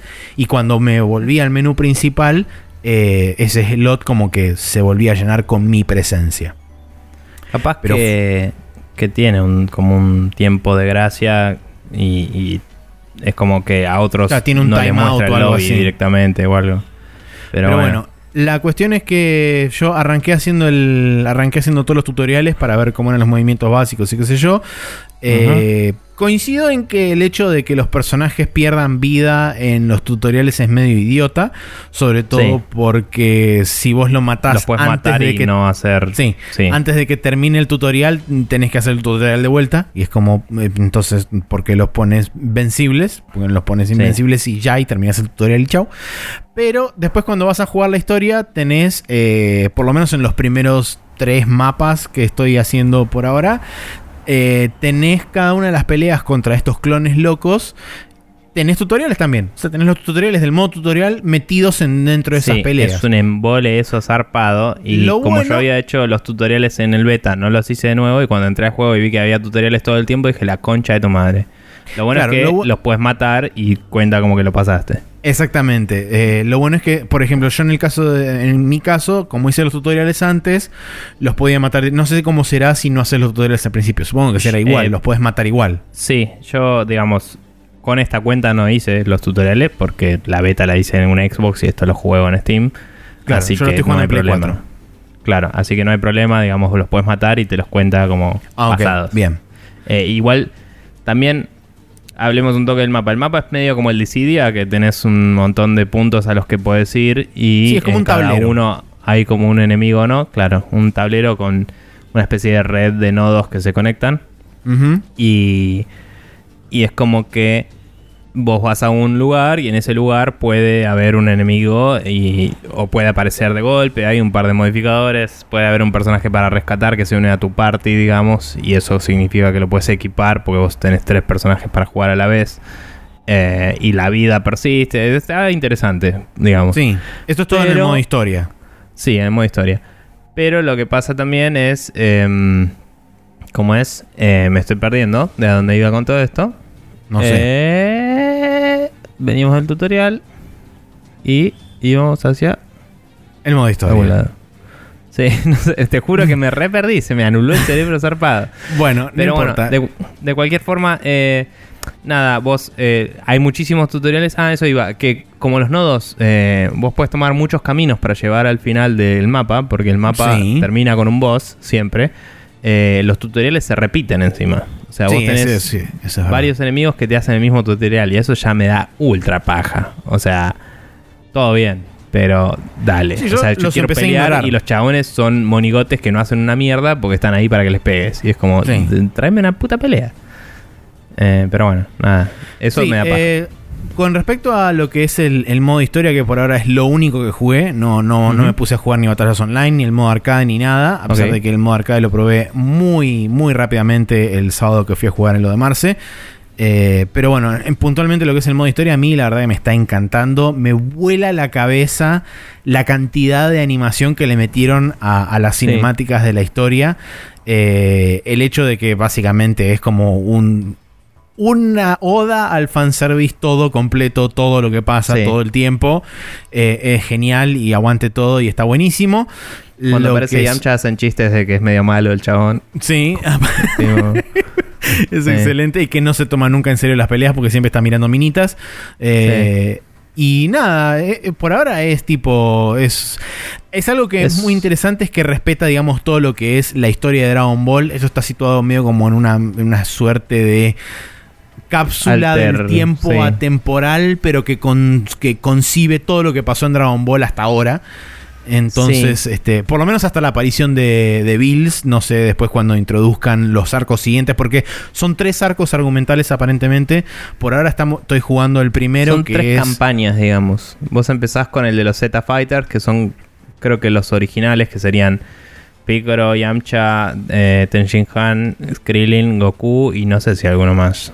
Gohan, eh, Gohan. Buu Puede ser. y Eh, alguno que otro más. Puede ser que son como s- s- eh, 10 slots más o menos que Sí, tenés sí, de, de- de también lo tengo, jugadores. ¿cierto? Eh, Sí, entonces, bueno, em, nada. Eh, ese es el primer arco donde tenés que más o menos averiguar qué es lo que está pasando porque, eh, spoiler alert de los primeros tres minutos del juego, del modo historia, vos eh, te despertás y está Bulma hablándote en primera persona a tu cara y te está diciendo, Son Goku, ¿te acordás quién sos? Bla, bla, bla. Y de repente te da un espejo, te mirás y es como que vos, personaje, persona que está jugando el juego, te metiste adentro del cuerpo de Goku y sos como Goku. Sin embargo, Goku está metido adentro de su propio cuerpo como una especie de estado de dormitativo, así loco, que después se termina despertando y medio como que hacen swap. Y la totalmente absurda e eh, y absolutamente innecesaria explicación de por qué existe el tag y cuál es la razón del tag y cómo es, entre comillas, el tag que se produce dentro del la juego. explicación es, lo más fantástica, es imbécil. pero es buenísima. Sí, sí. O sea, es como, bueno. O sea, primero y principal, no era para nada necesario explicarlo. Se tomaron el tiempo de explicarlo y además lo hicieron tan ridículo que es como, sí, ya fue. ¿Qué carajo importa? Dale. Eh, y es como, sí, aguante todo. Y la verdad estoy absolutamente... Primero estoy enamorado de cómo se ve, se ve del ultra carajo. Eh, se ve creo que inclusive mejor que los Guilty Gear, que los últimos Guilty Gear. O sea, claramente los chabones le deben haber retocado algunas cositas más para que se vea todavía mejor. Eh, no pesa una mierda el juego, pesa, 3 GB y pico. Son 4 GB y monedas, creo. Eh, y por otro lado, después, bueno, lo que son animaciones, los ataques, la cantidad de partículas que hay en, en any given moment en pantalla es tipo imbécil. Eh, o sea, la cantidad ridícula de atención al detalle que tiene absolutamente todo en este juego. Y se nota que los chabones de Arc System no solamente saben hacer juegos de pelea, sino que además se nota que los chabones son fanáticos de Dragon Ball.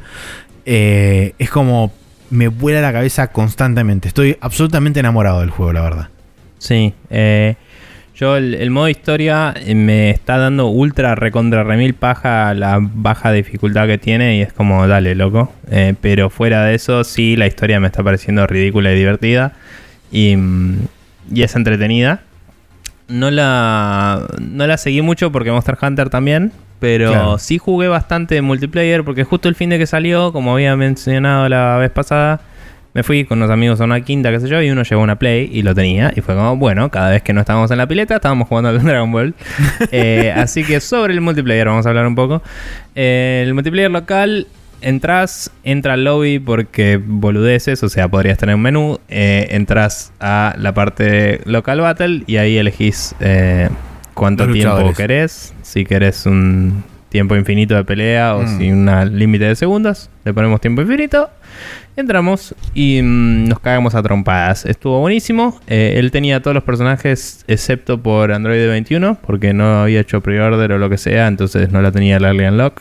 Eh, no, el Early Unlock está disponible en, el store gratis. Eh, lo que no tenés es, por ejemplo, si vos no compras la Day One version, no podés el, no, no tenés el código para desbloquear el Super Saiyan Blue Vegeta Goku.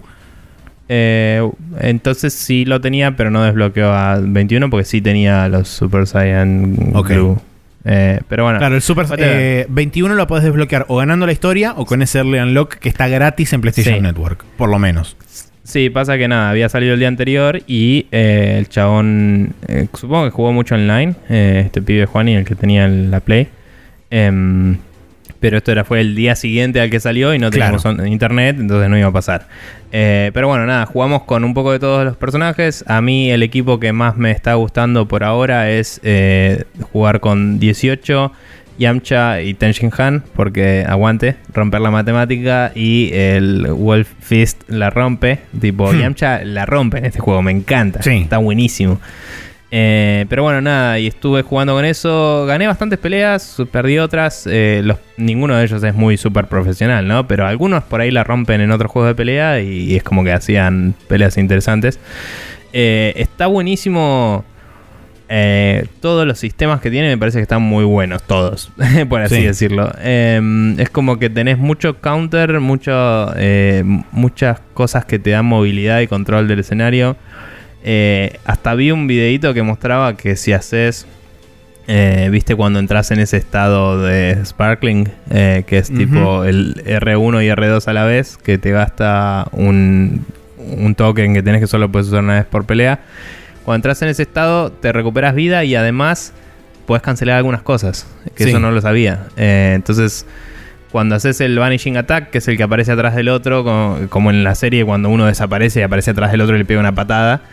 eh, cuando haces ese ataque, puedes mantener apretados los botones y aparecer atrás del otro, pero no haces nada. Entonces puedes hacer el ataque que quieras en vez de la patada. Sí. Y puedes tirarle ahí el super o boludeces. Eh, está buenísimo.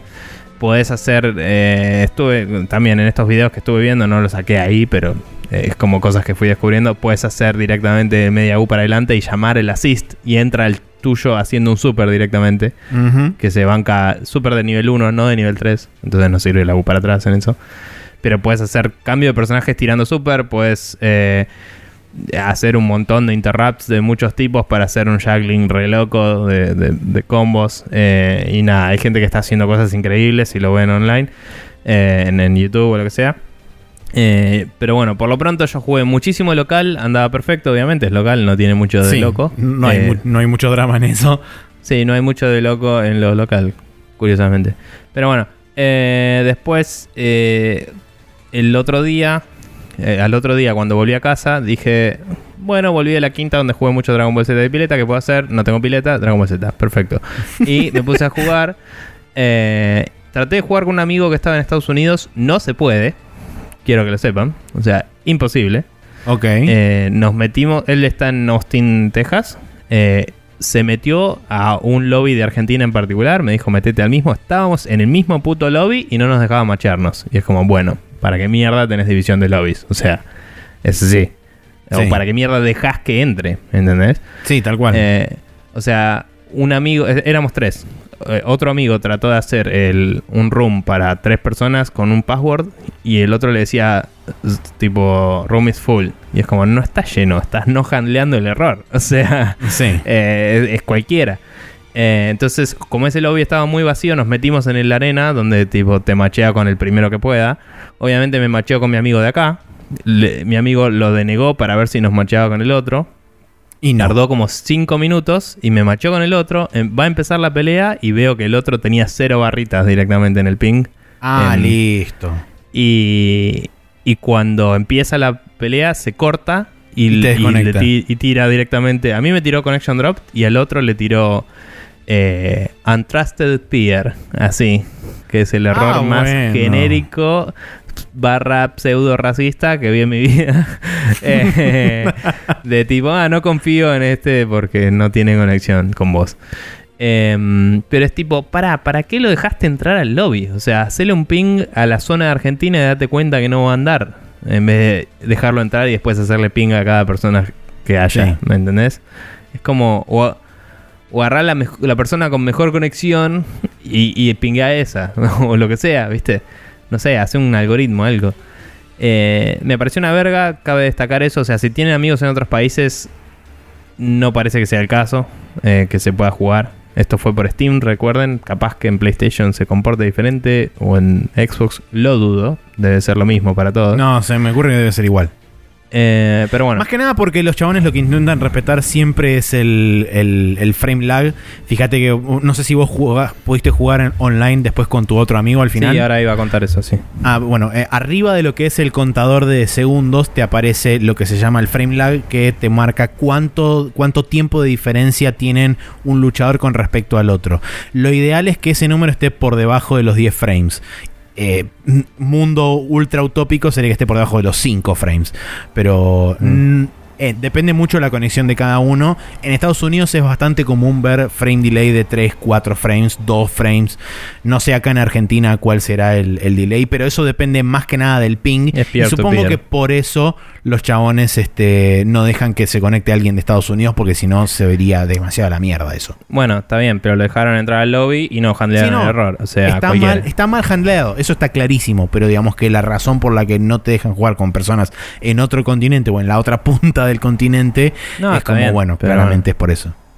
Pero bueno, podrían decir, che, el frame lag es muy alto. Y listo. Claro, sí, no, Eh. O sea, te- te- podrían representártelo y mostrártelo de una forma mucho más clara y concisa que decirte Sí. error genérico número 35.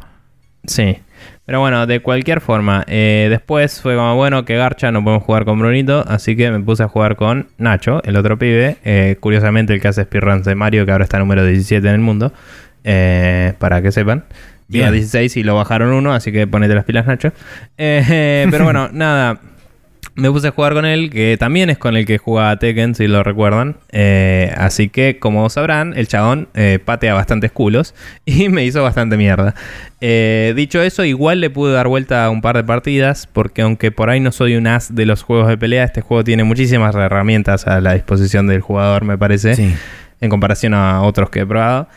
Y hay formas de evadir y de switchar personajes y de jugar con el recuperar vida y eso que hacen que puedas tener un lindo comeback, eh, la verdad. Em, Nada, y con quizás mi lo que tiene mi combinación de tres personajes es que dos son muy ground based, o sea, em, o capaz los tres inclusive, pero bueno, em, Yamcha es muy de piso y 18 también. Entonces Sí. es como que me pasa que cuando le enganchaba en el piso le hacía mierda, pero él por ahí me venía con Vegeta volando y me cagaba trompadas. Eh, y entonces como que la mayor cantidad de veces ganó él, pero igual fueron peleas satisfactorias, igual logré hacer cosas bastante copadas y no se siente frustrante. El juego es muy baja la barrera de entrada, entonces es como que de movida vas a poder hacer algo y eso me Sí. parece genial. Sí, la, la Eh, inclusión de los autocombos de cada uno de los botones me parece fantástico porque ayuda a que las personas que suelen mashear tengan un cierto nivel de satisfacción a la hora de pelear contra otra persona, pero después las personas que se meten y profundizan aún más en todo el sistema de pelea y demás, tienen la Mm. posibilidad de empezar a, a hacer mix and match de distintos, distintos combos y demás, y la profundidad realmente existe, o sea, realmente tenés un, un, un pozo bastante interesante en el que zambullirte si querés eh, profesionalizarte o si querés este, sacarle Sí. más el jugo al sistema de pelea. Te lo permite. Sí, y, y debo decir que aunque el button mashing obviamente está medio, digamos, mal visto en, en lo que es un juego de pelea, el haberlo estandarizado hace que también eh, se regularice. Es como que sabes qué esperar si te metes mucho, comparado con otros juegos que por ahí el button mashing es más impredecible, me parece. Sí. Eh, entonces es como, yo sé que si el chabón aprieta muchas veces el mismo botón, va a ser esta secuencia de golpes. Y Exacto. eh, eso te sirve para planear alrededor. También algo loco que tiene el juego es que no tiene muchas formas de romperle un combo al otro, eh, sino que es más un tema de diminishing returns, de ca- cada vez que te siguen golpeando más y más, te va sacando menos vida, que eso lo tienen varios juegos en realidad, pero es bastante la, la caída de este juego en particular, porque eh, Sí. la idea es que sea medio una pelea de Dragon Ball de voy, te pego infinitas veces y después en un momento hay una pausa y del otro vuelve y me pega infinitas veces. Y es como un intercambio hasta ver quién gana. Y una batalla de atrición, digamos. Em, entonces es como como que no hay muchas formas de romper el combo del enemigo, pero eh, eh, está esa ida y vuelta que lo mantiene tenso el asunto hasta el final en general. Y está Sí, el es- bastante el escalado- interesante la dinámica, digamos. Sí, el escalado de daño es bastante abrupto, la, la caída Sí. cuanto más, más alto es tu combo, tu combo number, que de hecho, bueno, una de las cosas que tiene este juego es que muy rápidamente puedes llegar a hacer combos de 18, 20, 25 hits sin demasiado esfuerzo. Entonces está Sí. claro que justamente la idea es que sean así como strings bastante largos de golpes, pero que por supuesto el daño escala zarpadamente para abajo muy rápidamente. Y algo muy interesante también que tiene es que, por ejemplo, en este juego no existen lo que son las tomas o los throws de, los juegos clásicos. En reemplazo está lo que se conoce como el Dragon Rush, que es básicamente acercarte al otro personaje, hacerle 2000 golpes en medio segundo, mandarlo a volar y salir volando atrás. Eso también abre la posibilidad a un montón de cosas junto con Sí. el junto con el Dragon Rush que es como una especie de homing attack donde vos estando en cualquier parte de la pantalla apretando el R2 o el gatillo derecho em, podés salir volando hacia ese personaje y esto te abre la defensa de, de ese personaje para que vos puedas atacarlo y demás. Siempre vos, como personaje que defiende, tenés la posibilidad de counterearlo de alguna forma. Que es muy interesante porque te lo puedes sacar de encima con el, con el counter de, de Key Blasts, te lo puedes sacar de encima haciendo un tag, te lo puedes sacar de encima de varias formas y dependiendo de eso puedes hacer varios follow-ups, lo que te abre a vos la estrategia a poder hacer otras cosas, lo cual me parece fantástico también. Sí, sí, la verdad que muchísima variedad en todas las, todas las cosas, pero nada, es un juego que es accesible es divertido, tiene un millón de guiños y cosas de todo lo que es Dragon Ball. Y a la vez incide en las mecánicas de una forma que a mí me parece que no solo respeta mucho el material original, sino que lo adapta perfecto. por ejemplo, tipo el, especial de Tenshin Han te saca vida a vos mismo si sos Tenshin Han. ah, mira. Eh, el especial normal te saca vida y te deja la barra azul que puedes regenerar. Pero si haces el, el ultra, digamos, el, el de tres barras, te saca vida que no recuperas, te la saca de una. y ah, hace pija al otro. Lo hace recontra remil pija. Y si tenés más barras, puedes seguir tirándolo como le hace a Cell. Y los hace poronga directamente. como el te quedas, de Krillin. Te quedas en uno de vida. Tipo, si lo tiras todas las veces. Yo una vez cargué 7 barras y lo tiré todas las veces, quedé en uno de vida, pero al otro le bajé como 75% eh, en, en, un solo ataque, digamos. Eh, o sea, era un Risk Reward que claramente me sacó más vida a mí de lo que le sacó al otro. Pero porque después me defendía a tiempo, le hice un combo y lo maté. De una. Y fue como, esto está buenísimo. es increíble. el, el eh, San de Krillin también tiene algo similar, que si vos lo tiras con 7 barras, podés seguir tirando Kien Sans, podés tirar creo que hasta 10. Sí. Eh, porque creo que tiras 2 por barra una vez que tenés el máximo. Entonces puedes mm. tirar tipo ta, ta, ta, ta, ta, ta, ta. Y con eso, no sé si lo llegas a matar, pero le haces un daño a la zamputa. Eh, Podés. Y por ejemplo, los, entre comillas, Kien San de Freezer, cuando los tirás, vuelven. Y te pueden pegar a vos. Ah, ok, no, no, recordaba que te podían pegar a vos. También sé que le puedes cortar la cola a Freezer con el de Krillin, creo. Le puedes cortar la cola a, eh, a, Freezer con el de Krillin.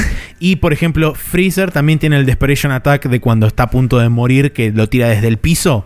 Cuando vos ah. estás tirado en el piso, vos podés hacer una combinación de botones y tenés al chabón cerca y le tirás el, el Key Blast así en, la cara, básicamente. Qué loco. Eh, pero bueno, nada, también hay. Eh, Goku puede hacer el, el teleport Kamehameha que le hace a Cell, que es muy fácil de hacer y es buenísimo porque casi siempre se lo emboca de lleno, le hace, le hace efectivamente un crossover y el chabón tiene que defender para el otro lado y no llega. Eh, y bueno, con Goku Super Saiyan Blue tenés teleports gratis, digamos, no te cuestan barra. Em, entonces hay como o sea, y, creo que el Goku normal también tiene, pero no es tan fácil. O sea, es un movimiento, mientras que el eh, Super Saiyan Blue tiene dos movimientos que hacen el teleport gratis. Entonces, cada uno tiene como cosas basadas en su personalidad y en sus ataques y en sus movimientos del, manga y el anime que están resarpados. Eh, y aguante Yamcha, eso. Bien. Nada. Eh, increíble, vamos los pibes, aguante Dragon Ball, eh, aguante Monster Hunter, aguante todo. ¿Qué más juegos hablamos? estamos... Em, también hablamos, sobre el Battle, Chaser Night War y del Street Fighter V Arcade Edition, junto con Dragon Ball Fighters y Monster Hunter World. Sí, bueno, eso, fue, eso fue el now loading de esta semana. Súper largo, súper complejo y súper en profundidad de un montón de cosas. Y ahora nos vamos a ir al Rapid Fire para hablar de algunas noticias que sucedieron esta última semana.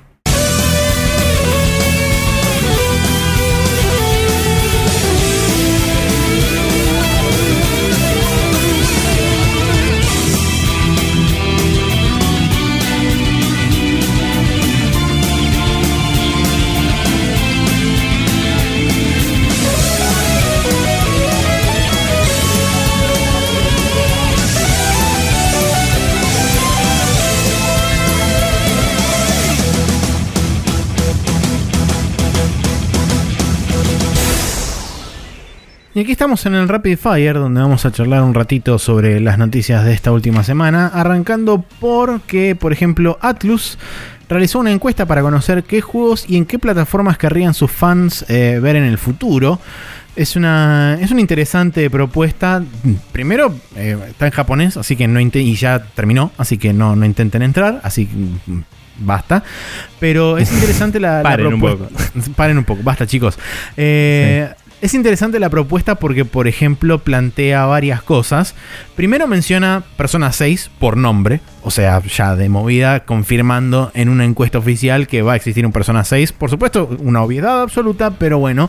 Lo interesante viene por el lado de en qué plataformas les gustaría que estuviera este Persona. Porque mencionan PlayStation 4, Switch, PC, PlayStation VR, PlayStation Vita, 3DS, smartphones o algo, o algo más. Eh, por supuesto Sí. que estas opciones están no solamente presentes para el Persona 6, sino también para juegos como por ejemplo el Devil Survivor, el Devil Summoner, Entrian Odyssey, Digital Devil Saga, Shin Megami Tensei y este, otros inclusive personas en, en, el, en el coso de... En, ay, no me sale la palabra. Eh, ¿Cómo se llama cuando no es de la línea principal argumental? Eh, sale Offspring y no es Offspring, es Off no, algo. eh, sí, eh, spin-off. Eso, eh, eso. O En- Gaiden. en- pero o sí. Gaiden, en forma de spin-off. Sí. Como pueden ser, por ejemplo, los Persona Dancing All Night y todos esos. O el Persona Ujú. Q y demás. Y lo es int- interesante que están como. Están preguntando eh, qué juegos quieren, en qué plataformas y hasta preguntan si qué equipo les gustaría que Sí, laburen con ellos. qué desarrollador. Eso también me resultó Sí. muy interesante. Porque inclusive mencionan el estudio Cero, que es un estudio que fue reciente- recientemente formado, que está desarrollando, entre otras cosas, el Project Re Fantasy, que es un juego y una IP totalmente nueva. Pero Sí. es interesante que mencionen inclusive a este estudio junto con, bueno, eh, el Team Persona, Vanillaware o el, pre- o el, o el team de Etrian Odyssey. Una, una Entonces- boludez, pero el Project Rift Fantasy eh, creo que es una franquicia que ya existe en juegos celulares. Para que sepas. Ah, ok. No, que es el que vos decís, creo que es el Gran Blue Fantasy. Sí, no dije nada. Bien, continuamos. Eh, además es de Cygames, que no es Atlus, Sí, pero bueno. Nada que ver. Em, por eso. El, pero bueno, la cuestión es que es interesante que inclusive mencionen oficialmente PC como posible plataforma para, para la aparición de estos juegos. No solamente hablan de juegos nuevos, sino que también hablan de la posibilidad de hacer este remakes o remaster de versiones o de juegos anteriores. Entonces, digamos que están bastante abiertos a muchas posibilidades diferentes en muchas plataformas diferentes. Así que habrá que ver qué vota la audiencia nipona y esperar que eso después tenga influencia sobre qué terminen haciendo y que todo el mundo reciba lo que quiere de Atlus. Em, pero habrá que. eh, de acá a que se anuncie algo con referente a esta encuesta, pasará seguramente bastante tiempo. Sí. Em, nada, eh, me parece que está copado que los developers siempre pidan la opinión de la gente, pero vamos a ver qué pasa. Eh, tenemos dos anuncios de Nintendo salidos en tweets, así sin mucha más información al respecto. Pero básicamente el primero es que en septiembre de este año eh, sale finalmente el servicio de Nintendo Switch Online. Eh, este servicio originalmente iba a ser septiembre del año pasado, que iba a salir, después iba a ser febrero de este año, creo, creo que así era. Habían Y, dicho eh, primera- principio de año de 2018, pero Claro, principio bueno, la gente- septiembre. Estaba estimando, digamos, febrero, marzo. Eh, y de golpe es tipo, bueno, septiembre de este año. No, no sabemos si están cambiando cosas después de que en su momento cuando anunciaron que iban a, entre comillas, regalar un juego por mes, pero no. Eh, o sea, hubo un poco de pushback de la gente que decía, che, loco, si nos van a dar un juego, dénoslo bien o, o, o replantéenlo porque esto es medio cualquiera. Entonces me parece que va un poco de la mano con eso, tal vez con eh, hacer mejor el, lo que sea la Virtual Console, no sé, está todavía en desarrollo. Sí. Una cosa que no, no está en el tweet este puntualmente, sino que está en un reporte de varios periodistas, entre, entre ellos uno que está presente, digamos, como corresponsal del Washington, del eh, Wall Street Journal, que justamente creo que esto salió de la earnings call de Nintendo, que fue hace Sí. relativamente poco. Lo que decía él es que eh, Kimishima dijo que van a dar más detalles y van a detallar puntualmente qué es lo que comprende este sistema online eh, a partir de la E3. O sea que seguramente durante la E3 hagan Sí. la presentación oficial de este sistema y expliquen un poco más en detalle cuáles van a ser los componentes de este sistema online. Sí, igualmente supongo que los últimos detalles serán dados más cerca de la Tokyo Game Show, que quizás es la conferencia más cercana a septiembre. Muy, Eh, muy probablemente o sí. En un direct propio en agosto, septiembre. Pero bueno. Eh, de cualquier forma, hay que estar atentos a eso, hay que ver qué, qué pasa con eso. Eh, el earnings call ese que dijiste también salieron números y la Switch ya pasó a la Wii U en ventas. Es medio Sí, a ridículo nivel todo. la- están imprimiendo plata por todos lados. Eh, sin embargo, sigue en el último cuarto vendió más la 3DS que la Switch todavía. O sea que la 3DS todavía vale la pena para la gente desarrollar, digamos. Para que Sí, la de gente hecho es interesante porque la 3DS fue el, el periodo de holidays más exitoso desde la Navidad de 2013, o 2014 mejor dicho, Eh, y cosa que es bastante ridículo. Aunque también vale la pena aclarar que la 3DS no se conseguía este último tiempo en Estados Unidos y a partir del lanzamiento de la New 2DS se empezaron a conseguir consolas, entonces capaz que eso tiene Sí. algo que ver con el hecho de que haya subido tanto la, el, la Sí, venta. no sé si esos números eran solo 3DS o también incluía la New 2DS, que es un producto un poco más, que apela un poco más al común de la gente que no le interesa tanto el 3D por ahí. Pero bueno, hay que ver. Eh, pero bueno, retomando el segundo anuncio que hubo así en Twitter, así de la nada, fue que el, eh, va a salir un juego nuevo de, de mobile en algún momento de acá a marzo del 2019, que es el Mario Kart Tour. Eh, solo se mostró el logo, nada más. Podemos asumir que es un Mario Kart y que tiene Sí. algo que ver con algún tipo de mm, mm, Mario Kartismo. que se desarrolla a través de varias locaciones, eh, también conocido como Tour. Eh, Pero bueno. Em, Lo interesante Nada. es que un par de días antes de que salieran este, estas, o, o sea, mejor dicho, un par de días antes de que se produjera la Earnings Call y saliera justamente el anuncio del Mario Kart Tour, había aparecido un rumor en algunos lugares que hablaba sobre que el desarrollador que está detrás del eh, Sonic and Sega All Star Racing, o sea, el Mario Kart de Sega, eh, aparentemente estaría trabajando en un nuevo Mario Kart. Quizás ese nuevo Mario Kart sea este Mario Kart Tour que, que está desarrollándose para mobile. No sé, no lo sabemos.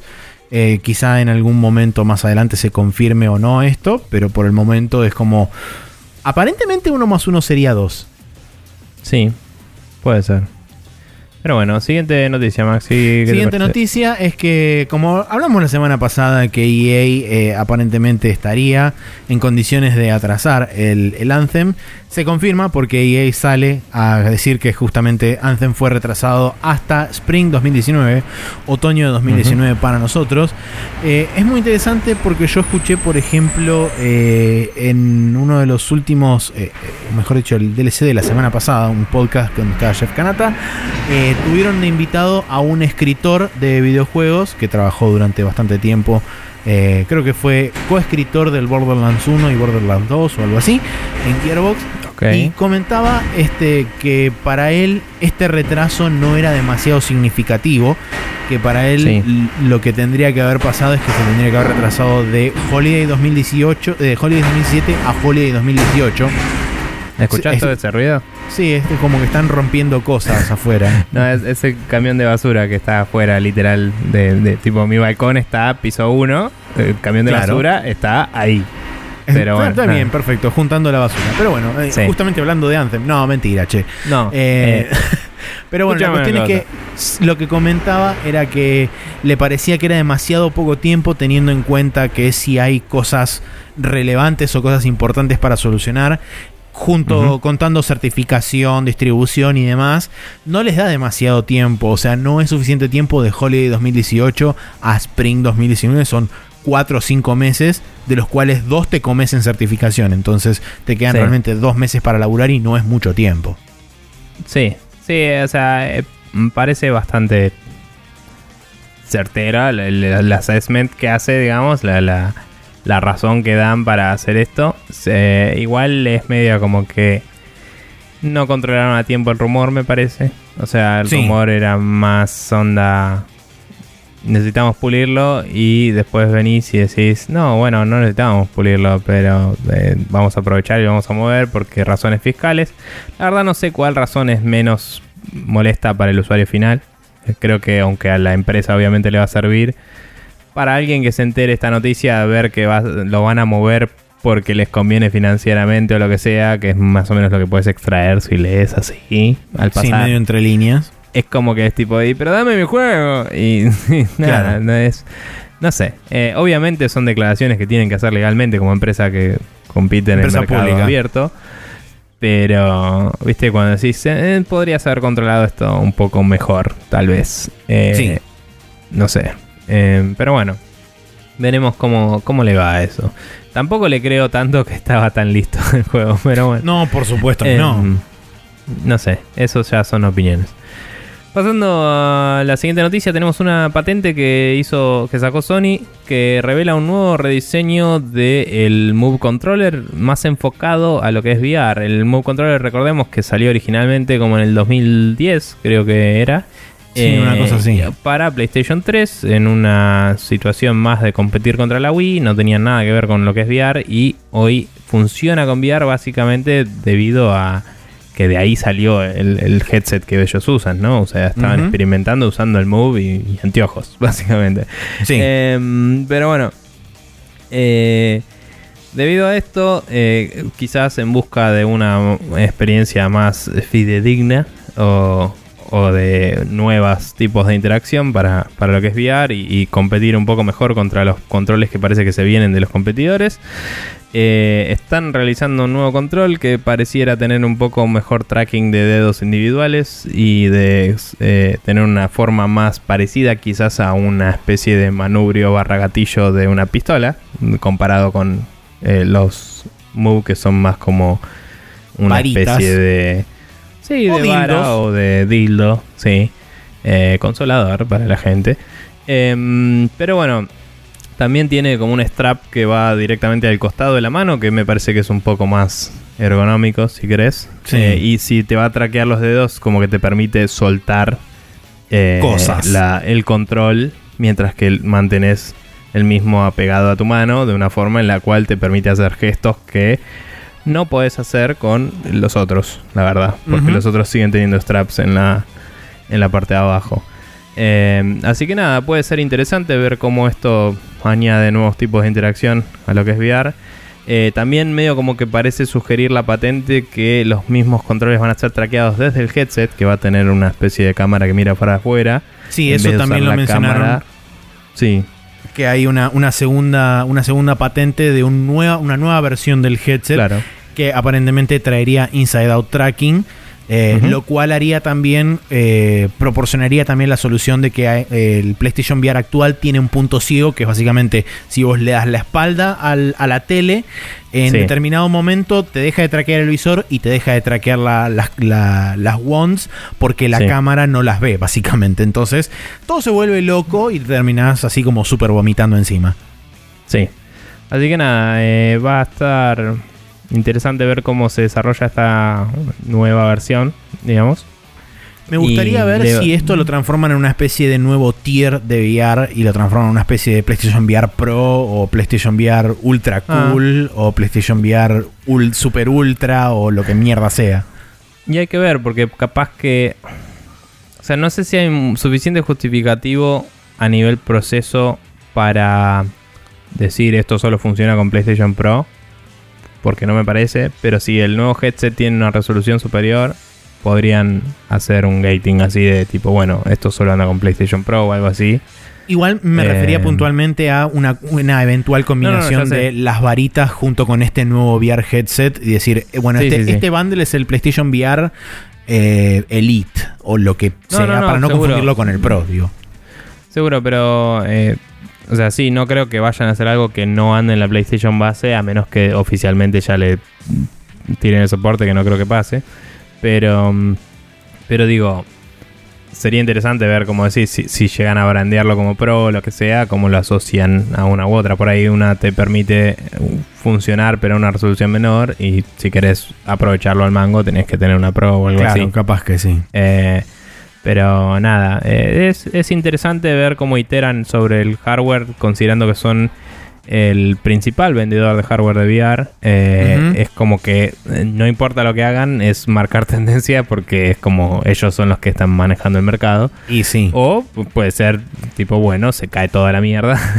Sí, Y- colapsa por un Sí. mal movimiento de Sony, de repente a la mierda VR. Sí. Pero por otra noticia que no estamos comentando, pero está pasando en el mundo, eh, no es fácil hoy comprar una placa de video. Así que Eh, digamos que Sony en lo que es VR me parece que va a tener la ventaja por un tiempo más, porque la gente que no para de minar moneditas eh, estaría comprándose todas las placas de video y en Estados Unidos mismo salen las placas de video, básicamente lo que salían acá, que es el doble Sí. eh, de lo que salen normalmente. Y Algunas acá que hasta supongo salen ya deben estar más al del cuádruple. doble. Ni me fijé porque no me interesa ahora fijarme. sí, pero ol- tengo un amigo que es super PC Master Race a pleno y ya estaba empezando a recomendarle a sus amigos que se compren una Xbox One X porque ya no vale la pena comprarte una PC a nivel precio. O sea, Y sí. en este momento. Sí, está es- complicada es así. la cosa.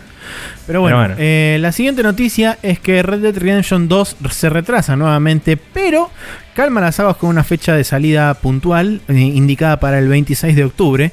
Eh, el retraso viene más por el lado que eh, originalmente había sido reanunciado para primavera de 2018, o sea, la, la fecha después del primer retraso que era Fall 2017, pasó a Spring 2018 y ahora es 26 de octubre, que sería como su otoño, nuestra primavera. Eh, pero bueno, finalmente tiene fecha de salida Red Dead Redemption 2. Recordemos que por el momento solamente está anunciado para PlayStation 4 y Xbox One. Y habrá que ver cuál es el, el futuro inmediato de este juego y el futuro no tan inmediato para PC. Eh. Si existe la posibilidad de que hagan la gran GTA V que dentro de seis meses anuncien el port y salga dentro de un año.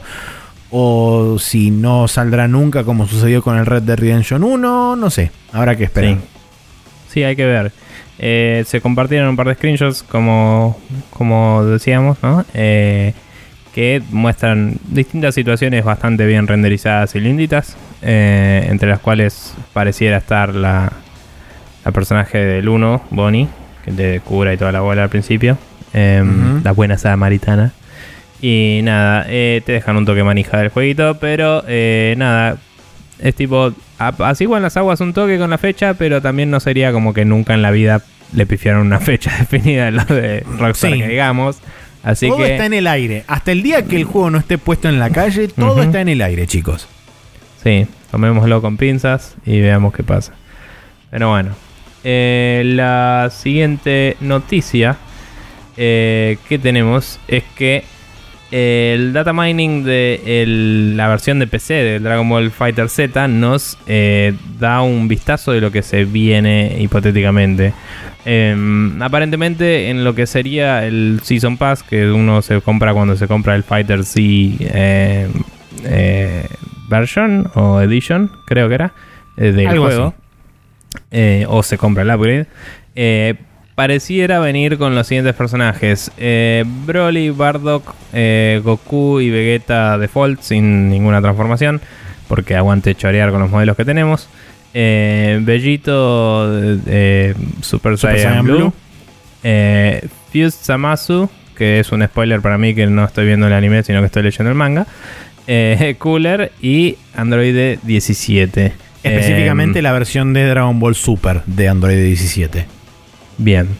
Eh, pero bueno, nada, eh, me parece que es un lindo repertorio. eh, a Bardock te lo banco bastante porque, como dije una vez, eh, ya tenés los modelos, los pones juntos, sale. Eh, pero robar con otro personaje, Goku y Vegeta, me da un toque de ultra paja. Hubiera preferido que fuera una especie de parche a los que ya hay y que transformarse sea un movimiento o algo. Sí, qué sé yo. Pasa que, bueno, se me ocurre que, por ejemplo, Goku base va a tener la, este, la Genkidama Genkidama. como movimiento Mm. especial.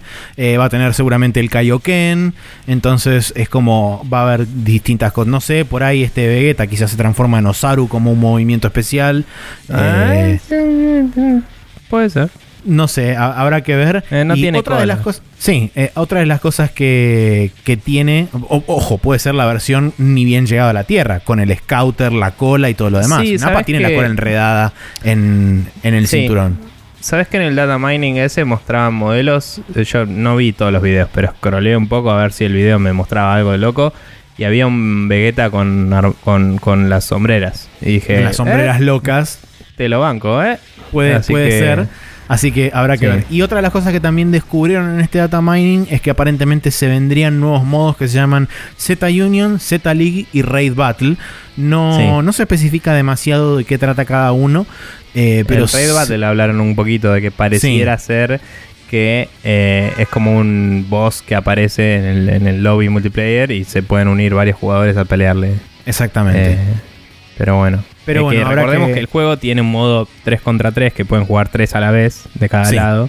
Entonces supongo que ese boss es todos los tres peleando contra ese a la vez, que es una ridiculez de quilombo seguro. Sí, bueno. sería un caos absoluto. Se me ocurre que quizás este, también puede caber la posibilidad de que eh, se armen. No sé, es un supuesto absoluto porque esto no, no tengo idea si es cierto o no. Pero quizás existe la posibilidad de que tres personas distintas controlen cada uno de los personajes de la party, de ese, de ese tag team, y puedan pelear tres contra uno o una cosa así. No sé. Habrá que esperar este, a ver cuál es el resultado de, de este data mining y cuando se empiecen a conocer los detalles tanto de los personajes de Season Pass como de estos nuevos modos de, del Dragon Ball Fighters. Bien. Vamos, Maxi. Ah, sí, yo, perdón. Nintendo anunció, junto con todos los demás anuncios de, cosas, que esto por ahí quizás hubiera convenido que lo pusiera arriba, pero bueno, ya fue, no importa. eh, anunció que el Labo va a contar con una feature llamada Toy-Con Garage, donde le permitirá a las personas que lo compren eh, programar, entre comillas, robots simples utilizando este, tanto lo- los pedazos de cartón como este, los mismos eh, bloques o módulos dentro del software que va a traer el que va a traer Nintendo Labo. Es muy interesante esta, esta noticia porque es algo que si de hacerlo bien, de hecho yo leí brevemente, de hacerlo bien eh, pueden lograrse cosas zarpadas porque puedes llegar a hacer este, cosas customizadas y podés vos armarte tus propios kits de- de cartón y demás eh, haciendo, digamos, cosas custom. Entonces, la movida de los, DIY de los DIY kits, este, pero digamos, hechos de forma customizada, de que cada uno pueda armarse lo que quiera, no por ahí no lo que quiera, pero pueda armarse cosas diferentes, dependiendo de qué módulos se encastre con qué módulos. Porque lo interesante que comentan es que eh, lo van a tratar como, eh, como building blocks. O sea, asumo que deben ser como una especie de módulos que vos vas como encastrando o conectando en la pantalla táctil y eso te da diferentes habilidades, movilidades o, o diferentes, este, diferentes atributos a la- a la- Interacciones, sí. claro, interacciones que puedes lograr. Entonces, si está bien hecho y lo hacen escalable, lo más interesante de esto es que si lo hacen escalable, después pueden crear módulos nuevos que vos te los puedas bajar o los puedas comprar a través del eShop y los puedas insertar ahí y tengas cada vez más módulos para crear cada vez cosas más complejas. Entonces puede transformarse Sí. en una herramienta muy, muy, muy poderosa. Sí, de movidas, lo hagan escalable o no, la gente lo va, entre comillas muy grandes, hackear, ¿no? Sí, y va a hacer cosas locas. Así que, nada, es, es, es interesante lo que va a pasar con eso. Eh, en un paréntesis, nada que ver con nada, quiero decir que Samasu fusionado no me spoileó nada porque no me estaba acordando quién era Samasu, pero no importa. Bien. Ah, ok. bien. lo tuviste que buscar. Sí, Ah, bien. Eh, pero. ¿sabes qué pasa? Que estaba escrito con S y yo cuando lo leí estaba escrito con Z y no asocié que era la misma persona. Listo. Pero bueno, Ok, no bien, perfecto. Entonces no le spoileó nada a Nico. Está todo bien, chicos, tranquilos. Eh, pero bueno, ahora sí, continuando con las noticias del Rapid Fire, si la cámara me acompaña y nos guiamos la vista hacia el horizonte, podemos observar al héroe de los niños que no viene vestido de Samasu, no viene vestido de Broly, no viene vestido de Goku, ni viene vestido de nadie de eso, aunque podría ser, porque ellos son, en cierta forma, héroes de los niños, o de nuestra niñez por lo menos, quizás de las niñeces de otras personas también. Eh, pero no importa eso porque él cuando desciende se posa delante nuestro y sonríe con su este, esplendor y alegría. Nos dice, les traigo paz. Y no estoy hablando de otra cosa ni más ni menos que de Especulandia, donde nadie por llegar a los por el murmur. En esta ocasión estamos hablando de las clásicas fuentes cercanas y anónimas. eh, hablando en este caso puntual de Microsoft porque como ya ha hablado Microsoft el año pasado, su intención es expandir su catálogo de juegos exclusivos. ¿Y qué mejor forma de hacerlo que comprando cosas de otros y apro- apropiándoselas? Entonces, en una nota de Polygon, donde justamente citan estas fuentes cercanas a, a Microsoft, se habla de la posibilidad de querer comprar Electronic Arts y también se barajan algunos otros nombres como Valve y el, el- el desarrollador de PUBG que es PUBG Corporation, que es como una especie de subsidiaria de Bluehole, que es puntualmente la, la empresa grande que tiene control de eh, PlayerUnknown Battlegrounds. Em, La nota puntualmente habla sobre la intención de Microsoft de comprar alguna de estas eh, compañías. Sin embargo, también resalta que es muy común dentro de la industria que estos rumores existan prácticamente de forma constante porque todo el mundo está hablando con todo el mundo todo el tiempo. Entonces, Sí, y también, siempre... digamos, Microsoft anunció que quería comprar empresas y que Claro. y armar sus propios estudios, o sea, armar y comprar estudios first party. Entonces, el rumor es simplemente cuáles estudios se está tratando de comprar y eh, obviamente que va, si es Microsoft, a apuntar a algo bastante alto. Em, Sí, pero se me bueno, ocurre.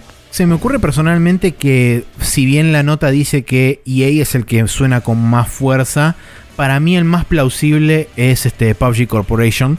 Si bien no creo que pueda comprar Mm. Bluehole entera, porque Bluehole es un mamut bastante importante dentro de lo que es Corea, porque se dedica a hacer MMOs de bastante gran importancia dentro de Corea y dentro de lo que es el mercado asiático, quizás sí pueda lograr eh, convencerlos o quizás no convencerlos tanto sería la palabra, sino comprarles hacia la fuerza.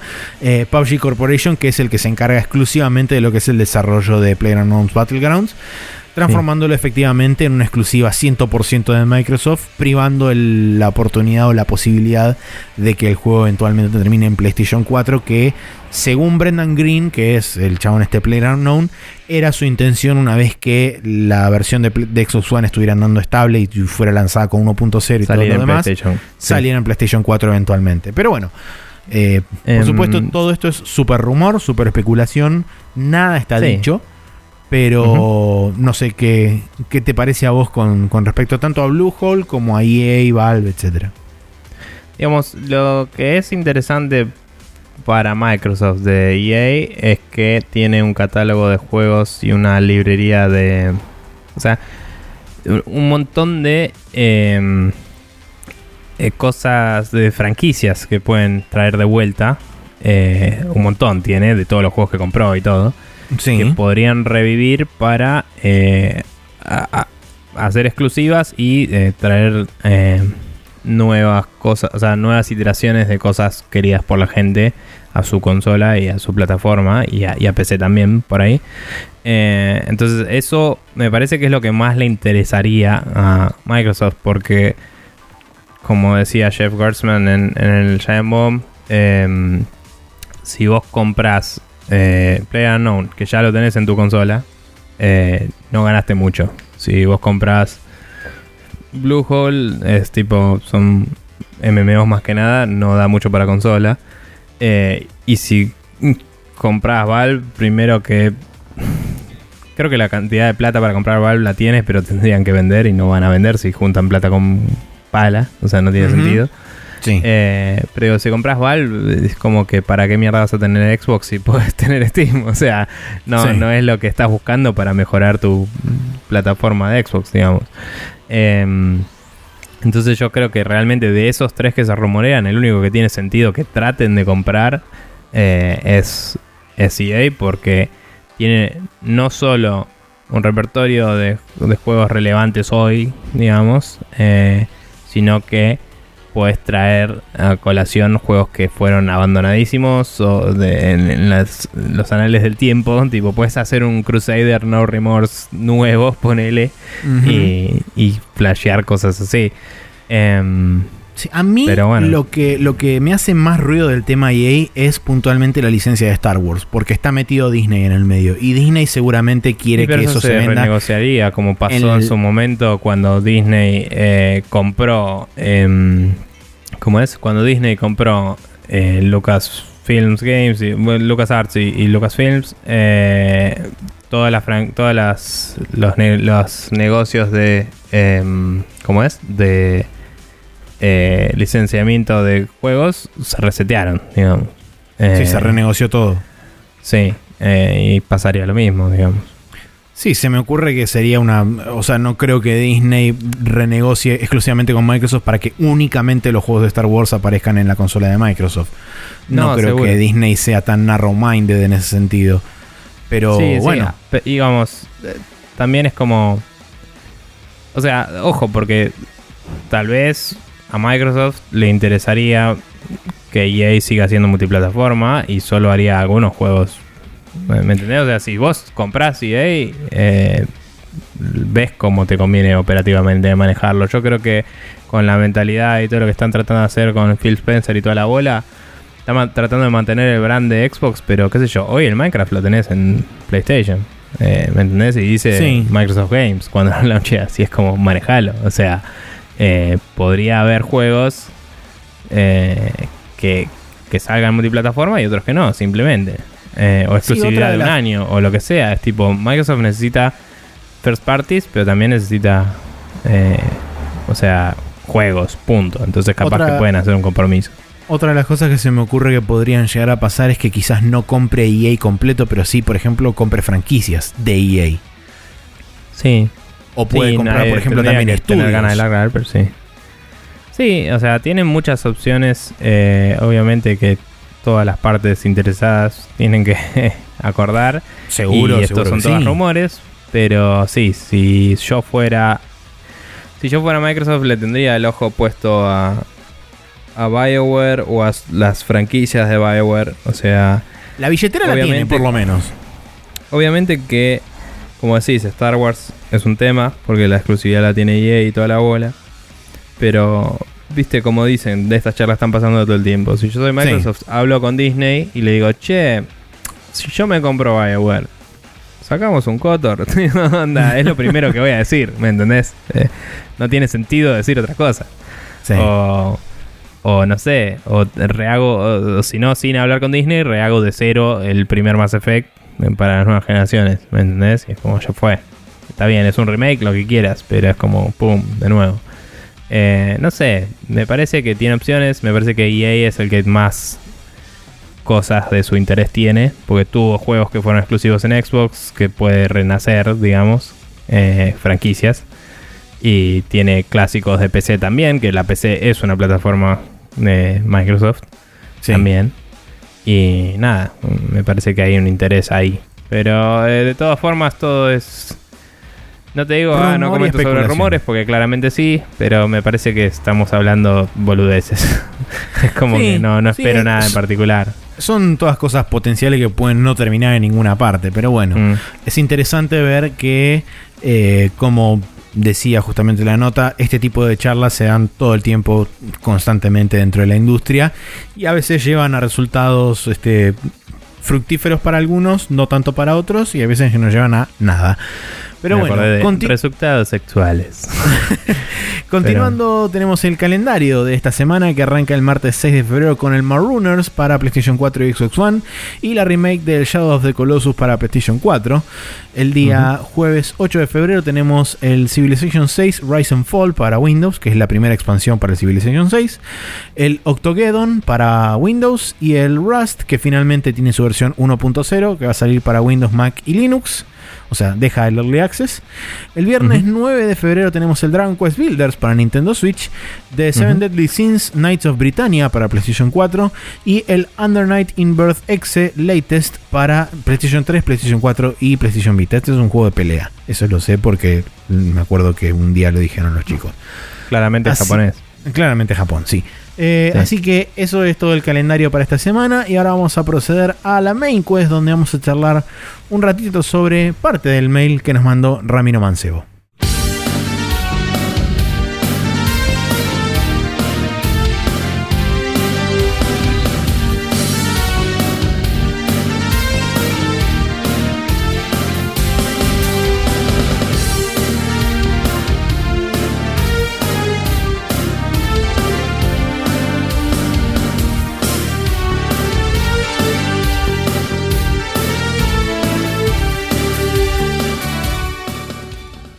Y aquí estamos en la main quest donde vamos a charlar, como dije hace instantes nomás, sobre parte del mail que nos mandó Ramiro, Ramiro Mancebo, que era justamente eh, la parte del síndrome del acumulador, donde em, yo copié directamente todo el, todo el párrafo, así que de última leo todo completo. Dice, con respecto al tema principal del mail, la main quest del episodio 282 sobre el síndrome del acumulador, tengo que admitir que cuando escuché el tema en el podcast, lo primero que se me vino a la cabeza no fueron los ítems en los juegos, sino justamente la acumulación de juegos en el backlog.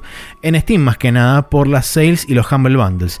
Y si bien el tema me resultó siendo muy bueno, me quedó la curiosidad sobre si tenían alguna filosofía con respecto a esta cuestión. ¿Compran cosas que jamás juegan? ¿Cómo se manejan con eso? En lo personal trato de evitarlo, pero termino cayendo en lo mismo, por ejemplo, la saga Darksiders desde el 2013 sin tocar. Bueno, eh...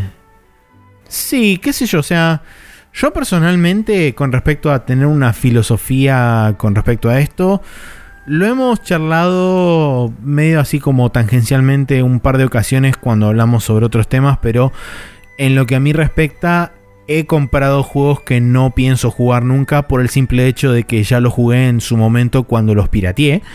Entonces es, digamos, medio como una forma quizá de uno validar su, este, su playthrough, si querés.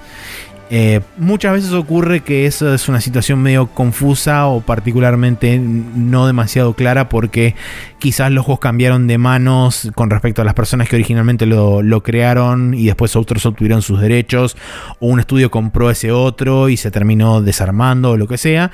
Entonces quizás no es tanto lo de recompensar a la persona que original o las personas que originalmente crearon ese juego, sino que por ahí yo por lo menos en algunos casos lo veo también como eh, sanar mis pecados de haber pirateado en su momento y decir, bueno, ahora tengo mi conciencia tranquila porque les doy platita a esta persona que mm, quizás no sea la misma, pero toma plata. Sí, yo tengo una actitud similar en varios juegos, algunos de mis favoritos particularmente, como el, el Freedom Force, que inclusive lo traté de volver a jugar y en Steam andaba para el orto, así que lo volví a comprar en GOG, por ejemplo.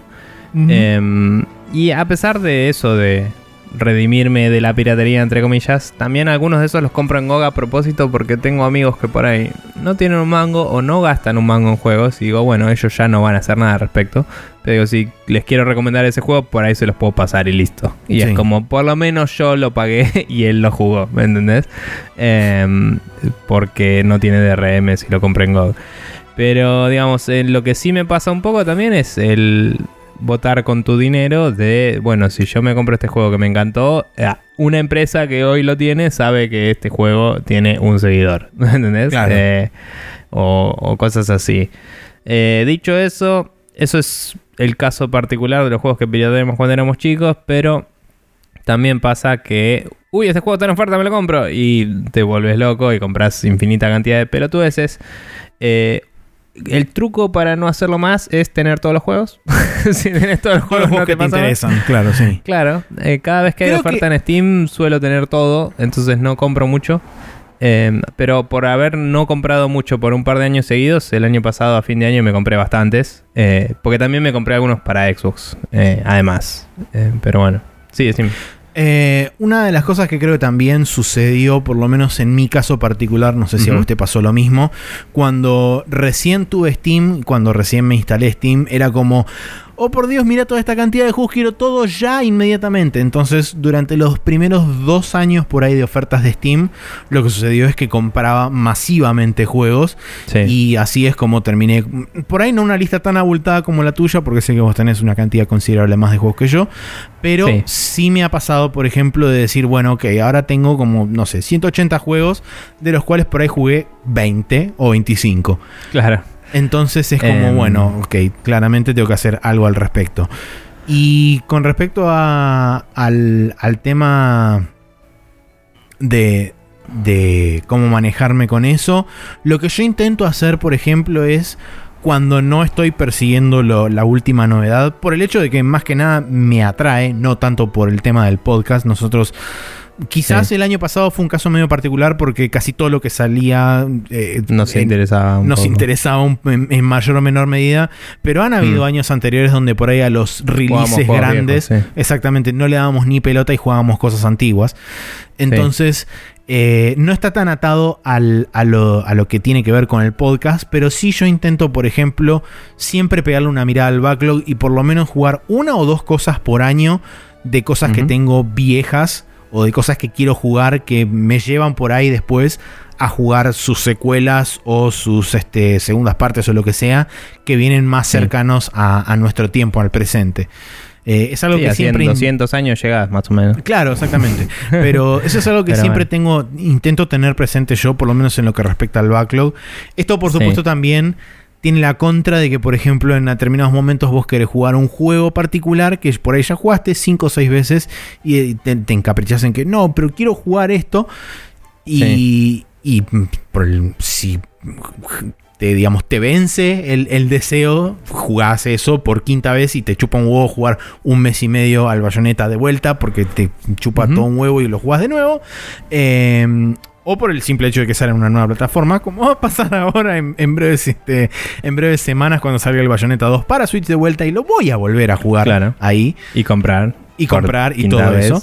Pero en ese sentido es como, bueno, siempre intento tener, por lo menos en algún recoveco de mi mente, tengo 10 millones de juegos viejos que quiero jugar, en algún momento tengo que jugarlos.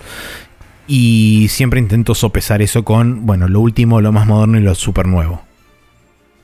Eh, sí. La- algo que me pasa también, igual. O sea, yo tengo.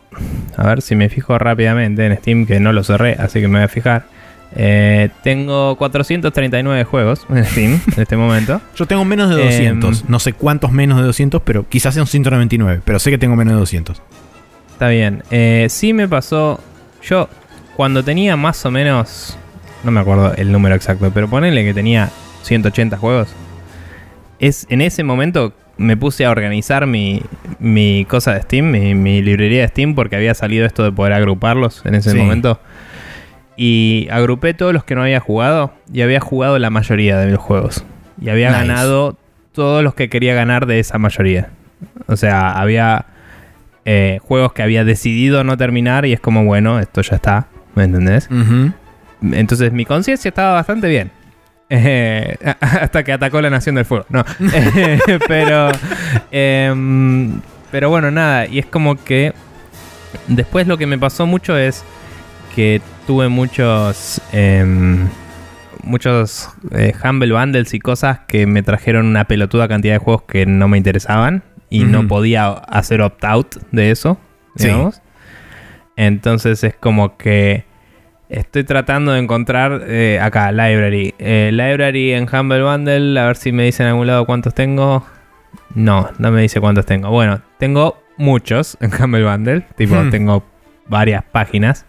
Entonces debe haber, ponele, 80, 100 juegos que, me, que tengo en Humble, que los tengo en Steam. Y, y son como, de esos me interesarán 15, ¿me entendés? Claro. por decir algo. Entonces, eso pasa. Y un día tengo que ponerme en serio y borrar a la mierda todas las licencias que no quiero. Que posta que es una feature que me parece que le hacía falta a Steam y todavía no la usé. Y no puedo creer que todavía no borré a la mierda el Star Wars. el Star Wars. em, ¿Cómo mierda se llama esto? Force Unleashed. que es una poronga de port, el de PC. Y no sé cómo mierda dejé que Germán me convenza de que lo compre ese juego de mierda. Pero bueno, no importa. Em, nada. O sea, hablando de lo que decía el, eh, de lo que decía el mail de la filosofía ante esto, yo creo que los juegos que ya decidí que no voy a jugar los debería borrar a la mierda. Eh, debería sacarlos de ahí. Sí. Y, y o sea, es triste pero y, no es financieramente responsable, pero digo, si los quiero jugar de nuevo, los compraré. ¿Qué sé yo? Total, van a salir nada y probablemente los tengo de casualidad y no los pagué, ¿me entendés? No pagué ese específicamente, sino que pagué un bundle o lo que sea. Entonces, eh, tengo que hacer una limpieza porque me molesta tener tanto ruido en mi cuenta de Steam. Tengo muchos juegos que son multiplayer, entonces es como no se pueden ganar. Eh, si- si- cuando los califico, no- los clasifico, no son juegos ganables. Claro. Tengo bastantes RPGs y eso es lo que más me pesa en mi backlog porque son juegos que me gustaría jugar y son de los más de- intensivos a nivel tiempo. Sí, Son consumen juegos que me gustaría tiempo. jugar todos de una, pero obviamente te, te fatigas si solo juegas un género. Seguro, Entonces seguro. es medio paja. Eh, pero te digo, la mayoría de los juegos que realmente me intrigaron y me coparon, ya los jugué. Hay algunos que son indies que me copa tanto el concepto que los compro y los pruebo y por ahí no los gané nunca. Por ahí algunos los compré y no los probé todavía. ¿Qué pasa? Y, pero el banco al developer, ¿me entendés? Es como el, el- jugué el, el- que grabamos los videos y todo, el, el- eh, ¿cómo se llama este? Del chabón con la gabardina. Que, Eh, el Gunpoint. Sí.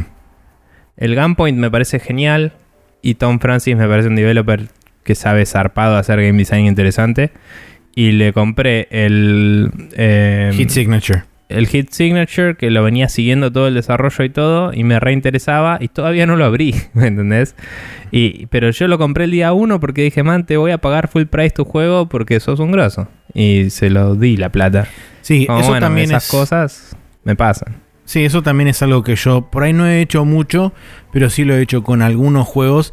De por ahí, el tipo de juego en particular no me interesa personalmente como, como género o como tipo de juego, pero sí banco al desarrollador o banco la idea o banco el concepto detrás de, de ese juego. Habías comprado el Penumbra, ¿no? Eh, exactamente. El- es tipo, ¿para qué? No lo voy a jugar en la vida, pero banco el concepto. Entonces lo compré solamente por eso, porque me gusta cuando los chabones se arriesgan a hacer cosas que están copadas, a pesar de que a mí no me interesen, pero considero que eso está copado para que en ese segmento por ahí siga creciendo o evolucione en otra cosa.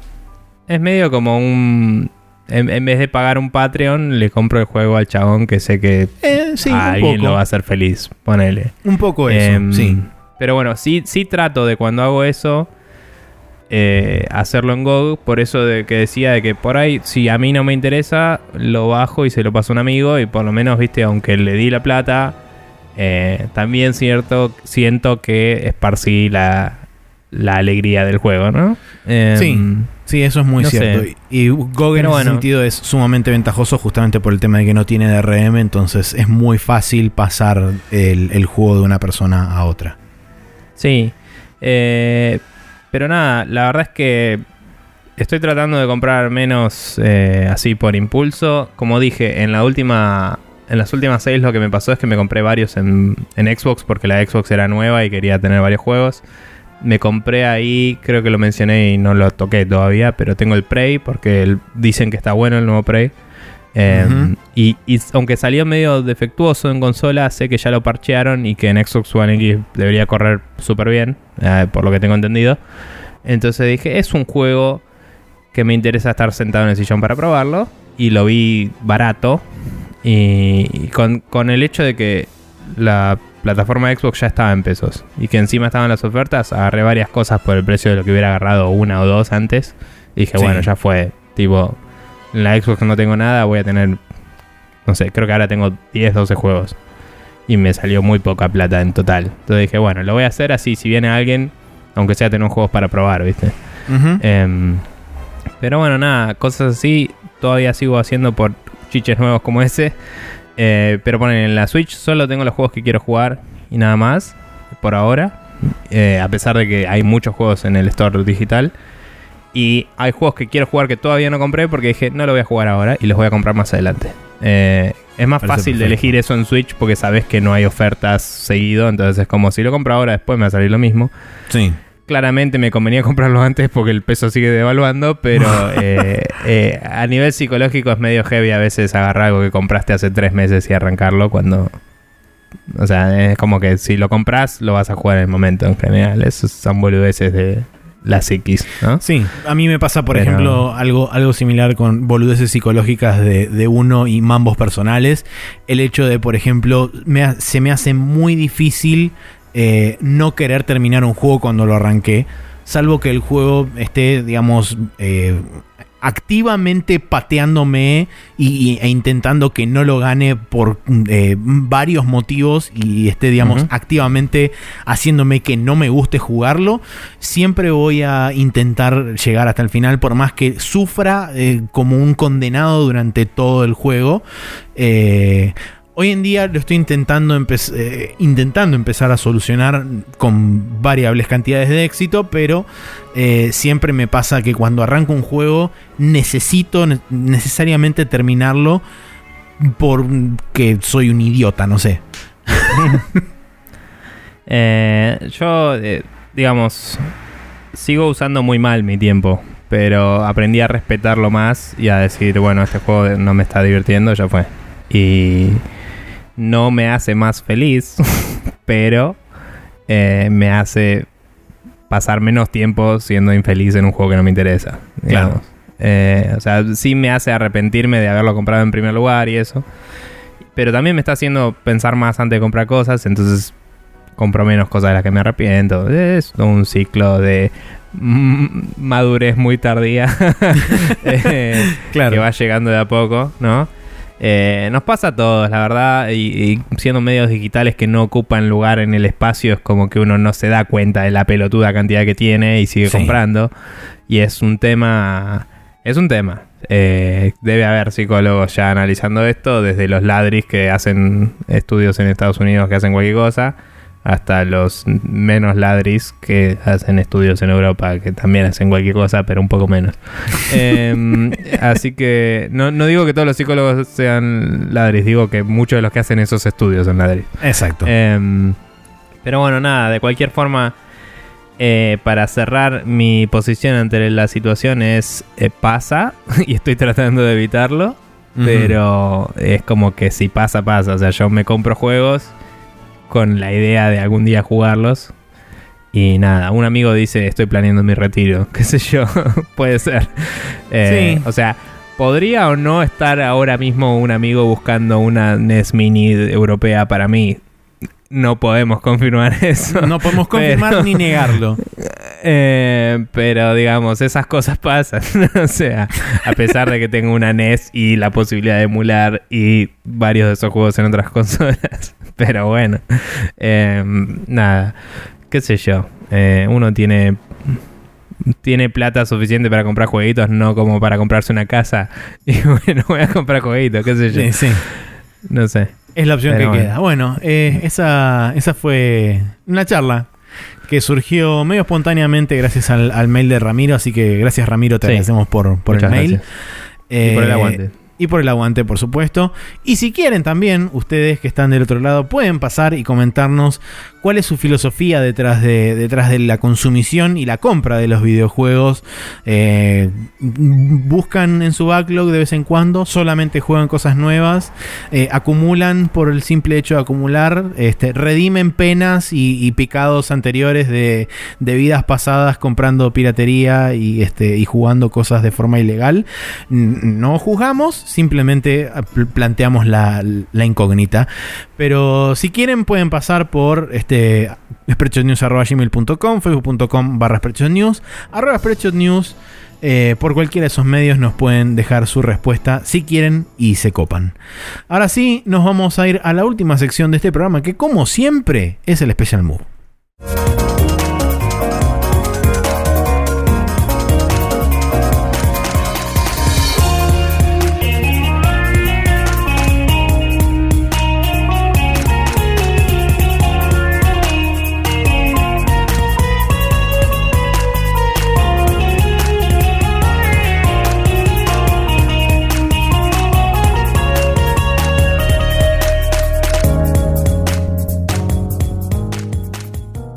Y aquí estamos en el Special Move. Hemos llegado a, un nuevo final de, podcast y tenemos dos recomendaciones. La primera se la voy a dejar que la haga Nico porque en cualquier momento desaparece, así que que la haga ya mismo y rápido, inmediatamente. Porque si no la borran. Sí, creo que ya la hice alguna vez, pero a cada rato avisa a la gente así como public announcement eh, guarda que van a sacar esta película en Netflix y se va y después vuelve porque los contratos de licencia son medio esporádicos y son así.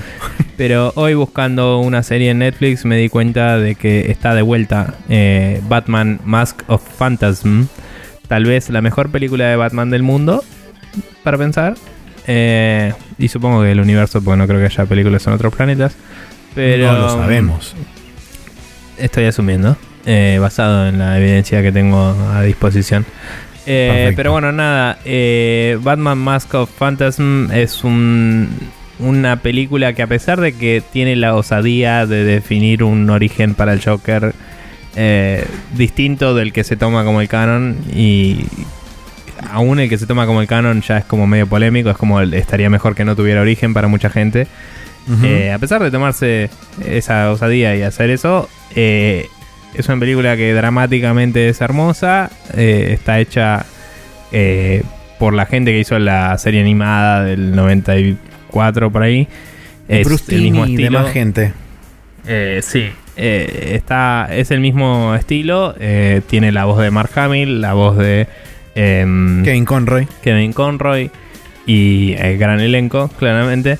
Y nada, se va a la mierda, está buenísima y en el momento en el que el chabón está en la tumba de los padres y está lloviendo y les dice I didn't count on being happy es el momento más melancólico que vi en una película en mi vida tal vez, así que Ujú. te lo recomiendo a todo el mundo. Maxi, no sé si la viste o no. Eh, sé que No. no tenés Netflix, pero te recomiendo que la obtengas de la forma en la que quieras obtenerla y la veas. Perfecto. Porque es una película que se va al carajo. Y me encanta. Eh, y es. Básicamente tiene un- algunas cosas en las que eh, se apoya la tercera de, de Batman de Nolan, que es una garcha. Y las tiene bien hechas. Eh, onda. eh, interés amoroso y, y plot twist y cosas de- al respecto y cosas. Está muy buena. Nada, muy buena. Eh, véanla. Bien. Perfecto. Yo, por mi lado, tengo una recomendación que ya la he hecho hace aproximadamente un mes, más o menos, porque fue justo antes de que saliera a, a la venta este disco. Pero la voy a hacer de vuelta ahora porque ya lo escuché como cin- 65 millones de veces. Y la verdad que me está derritiendo la mente una y otra vez cada vez que lo escucho. Lamentablemente todavía no está en Spotify para escuchar, así que pueden conseguirlo vía YouTube. Está en YouTube disponible para escuchar. O lo pueden conseguir a través de medios non sanctos si así lo desean. Pero estoy hablando de el Nier Automata Arranged and Unreleased Tracks. Y déjenme decirles que uno se da cuenta de la calidad musical de algo cuando extrapolado a otro género suena increíble y suena bien. Y es como, sí, chabón, e- es así. O sea, se te explota la cabeza y sobre todo si tenemos en cuenta, por ejemplo, que hay cosas que uno dice... No tiene lógica que un japonés sepa hacerlas igual de bien que como la hace una persona que nació en Europa en el año 1600 o 1400. Eh, entonces es como Japón, la tierra donde la gente copia mejor. es así. Eh, pero bueno, voy a dejar, seguramente voy a elegir algún tema al azar eh, y lo voy a poner después porque aguante todo y, eso. Pero Bien. por favor, para, sobre todo para la gente que le gustó Nier Automata eh, y le gustó el soundtrack, recomiendo 110 mil millones de por ciento este soundtrack. Más que nada lo que es el disco 1, que es donde tiene las versiones alternativas de varios temas del soundtrack. El disco 2 contiene temas puntuales que no están incluidos en el soundtrack original, pero que están presentes en el juego, que son temas puntualmente de boss battles, más que nada.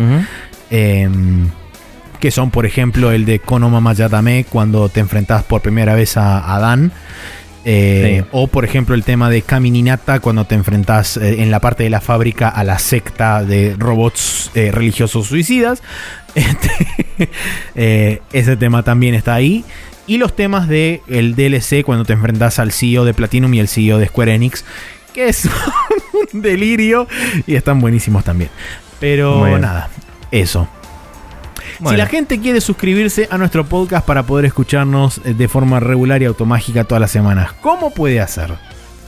Bien, pueden buscarnos en iTunes si esa es su plataforma de preferencia como Spreadshot News y suscribirse a través de ese sistema. Eh, también pueden, si no, agarrar el feed directamente de spreadshotnews.com barra podcast y pegarlo en su gestor de RCS barra eh, eh, podcast favoritos.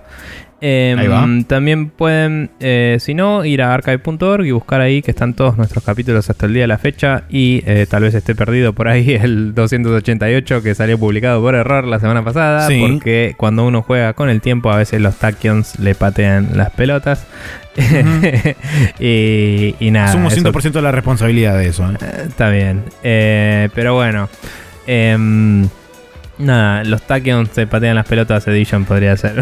Bueno, Podría no sé. ser un, un Eh, gran momento. Pero bueno, Eh, cuestión que eh, se pueden fijar ahí y están disponibles todos los capítulos que tenemos hasta el día de la fecha y están, como decíamos la otra vez, pueden buscar por tópico y también salta ahí por los keywords que usamos para filtrarlos y eso.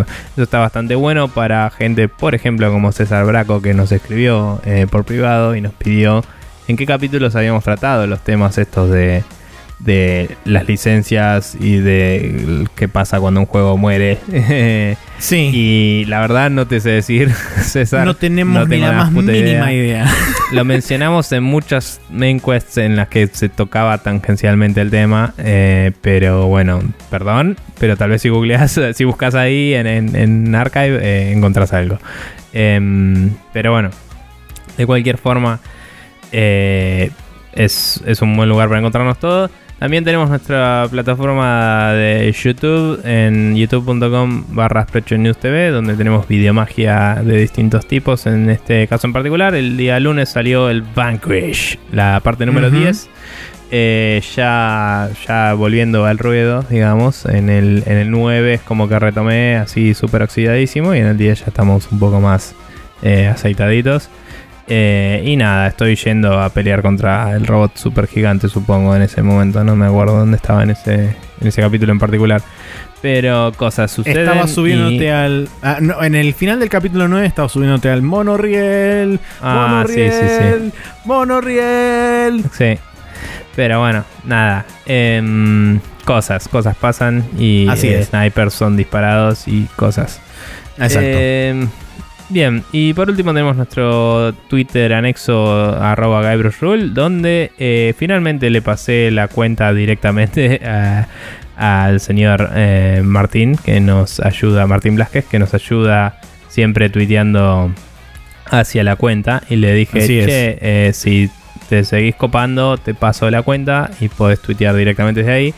Así que él tiene ahora el poder de eh, ejercer eh, eso y tuitear desde la cuenta y lo está haciendo bastante. Así que le agradezco mucho la colaboración y les agradecería a ustedes que esparzan la alegría también y que eh, si quieren participar nos tiren a, a la cuenta, le tuiteen cosas y nosotros retuiteamos y eh, inclusive pueden llegar a unirse como hizo, como hizo Martín. Así que Como diría eso. el Capitán Planeta, el poder es tuyo. Tal cual. Eh, espero que haya eco en la versión del el podcast. Em, pero bueno, Vamos a ver qué se puede hacer al respecto. bien. Eh, musiquita, eh, todo. Claro, Corazón. así, Así. pero nada.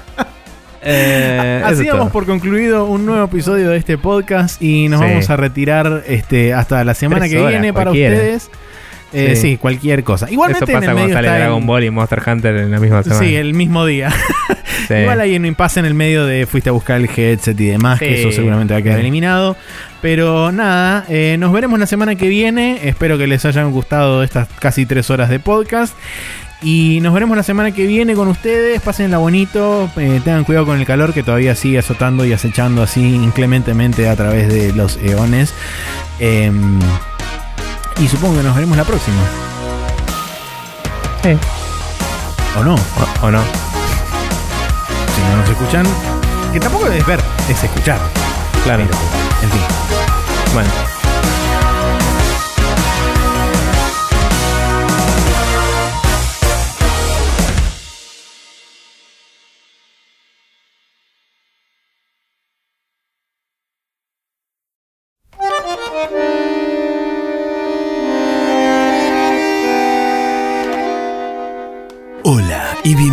Nuevamente a otro Lo que sobra de Spreadshot News.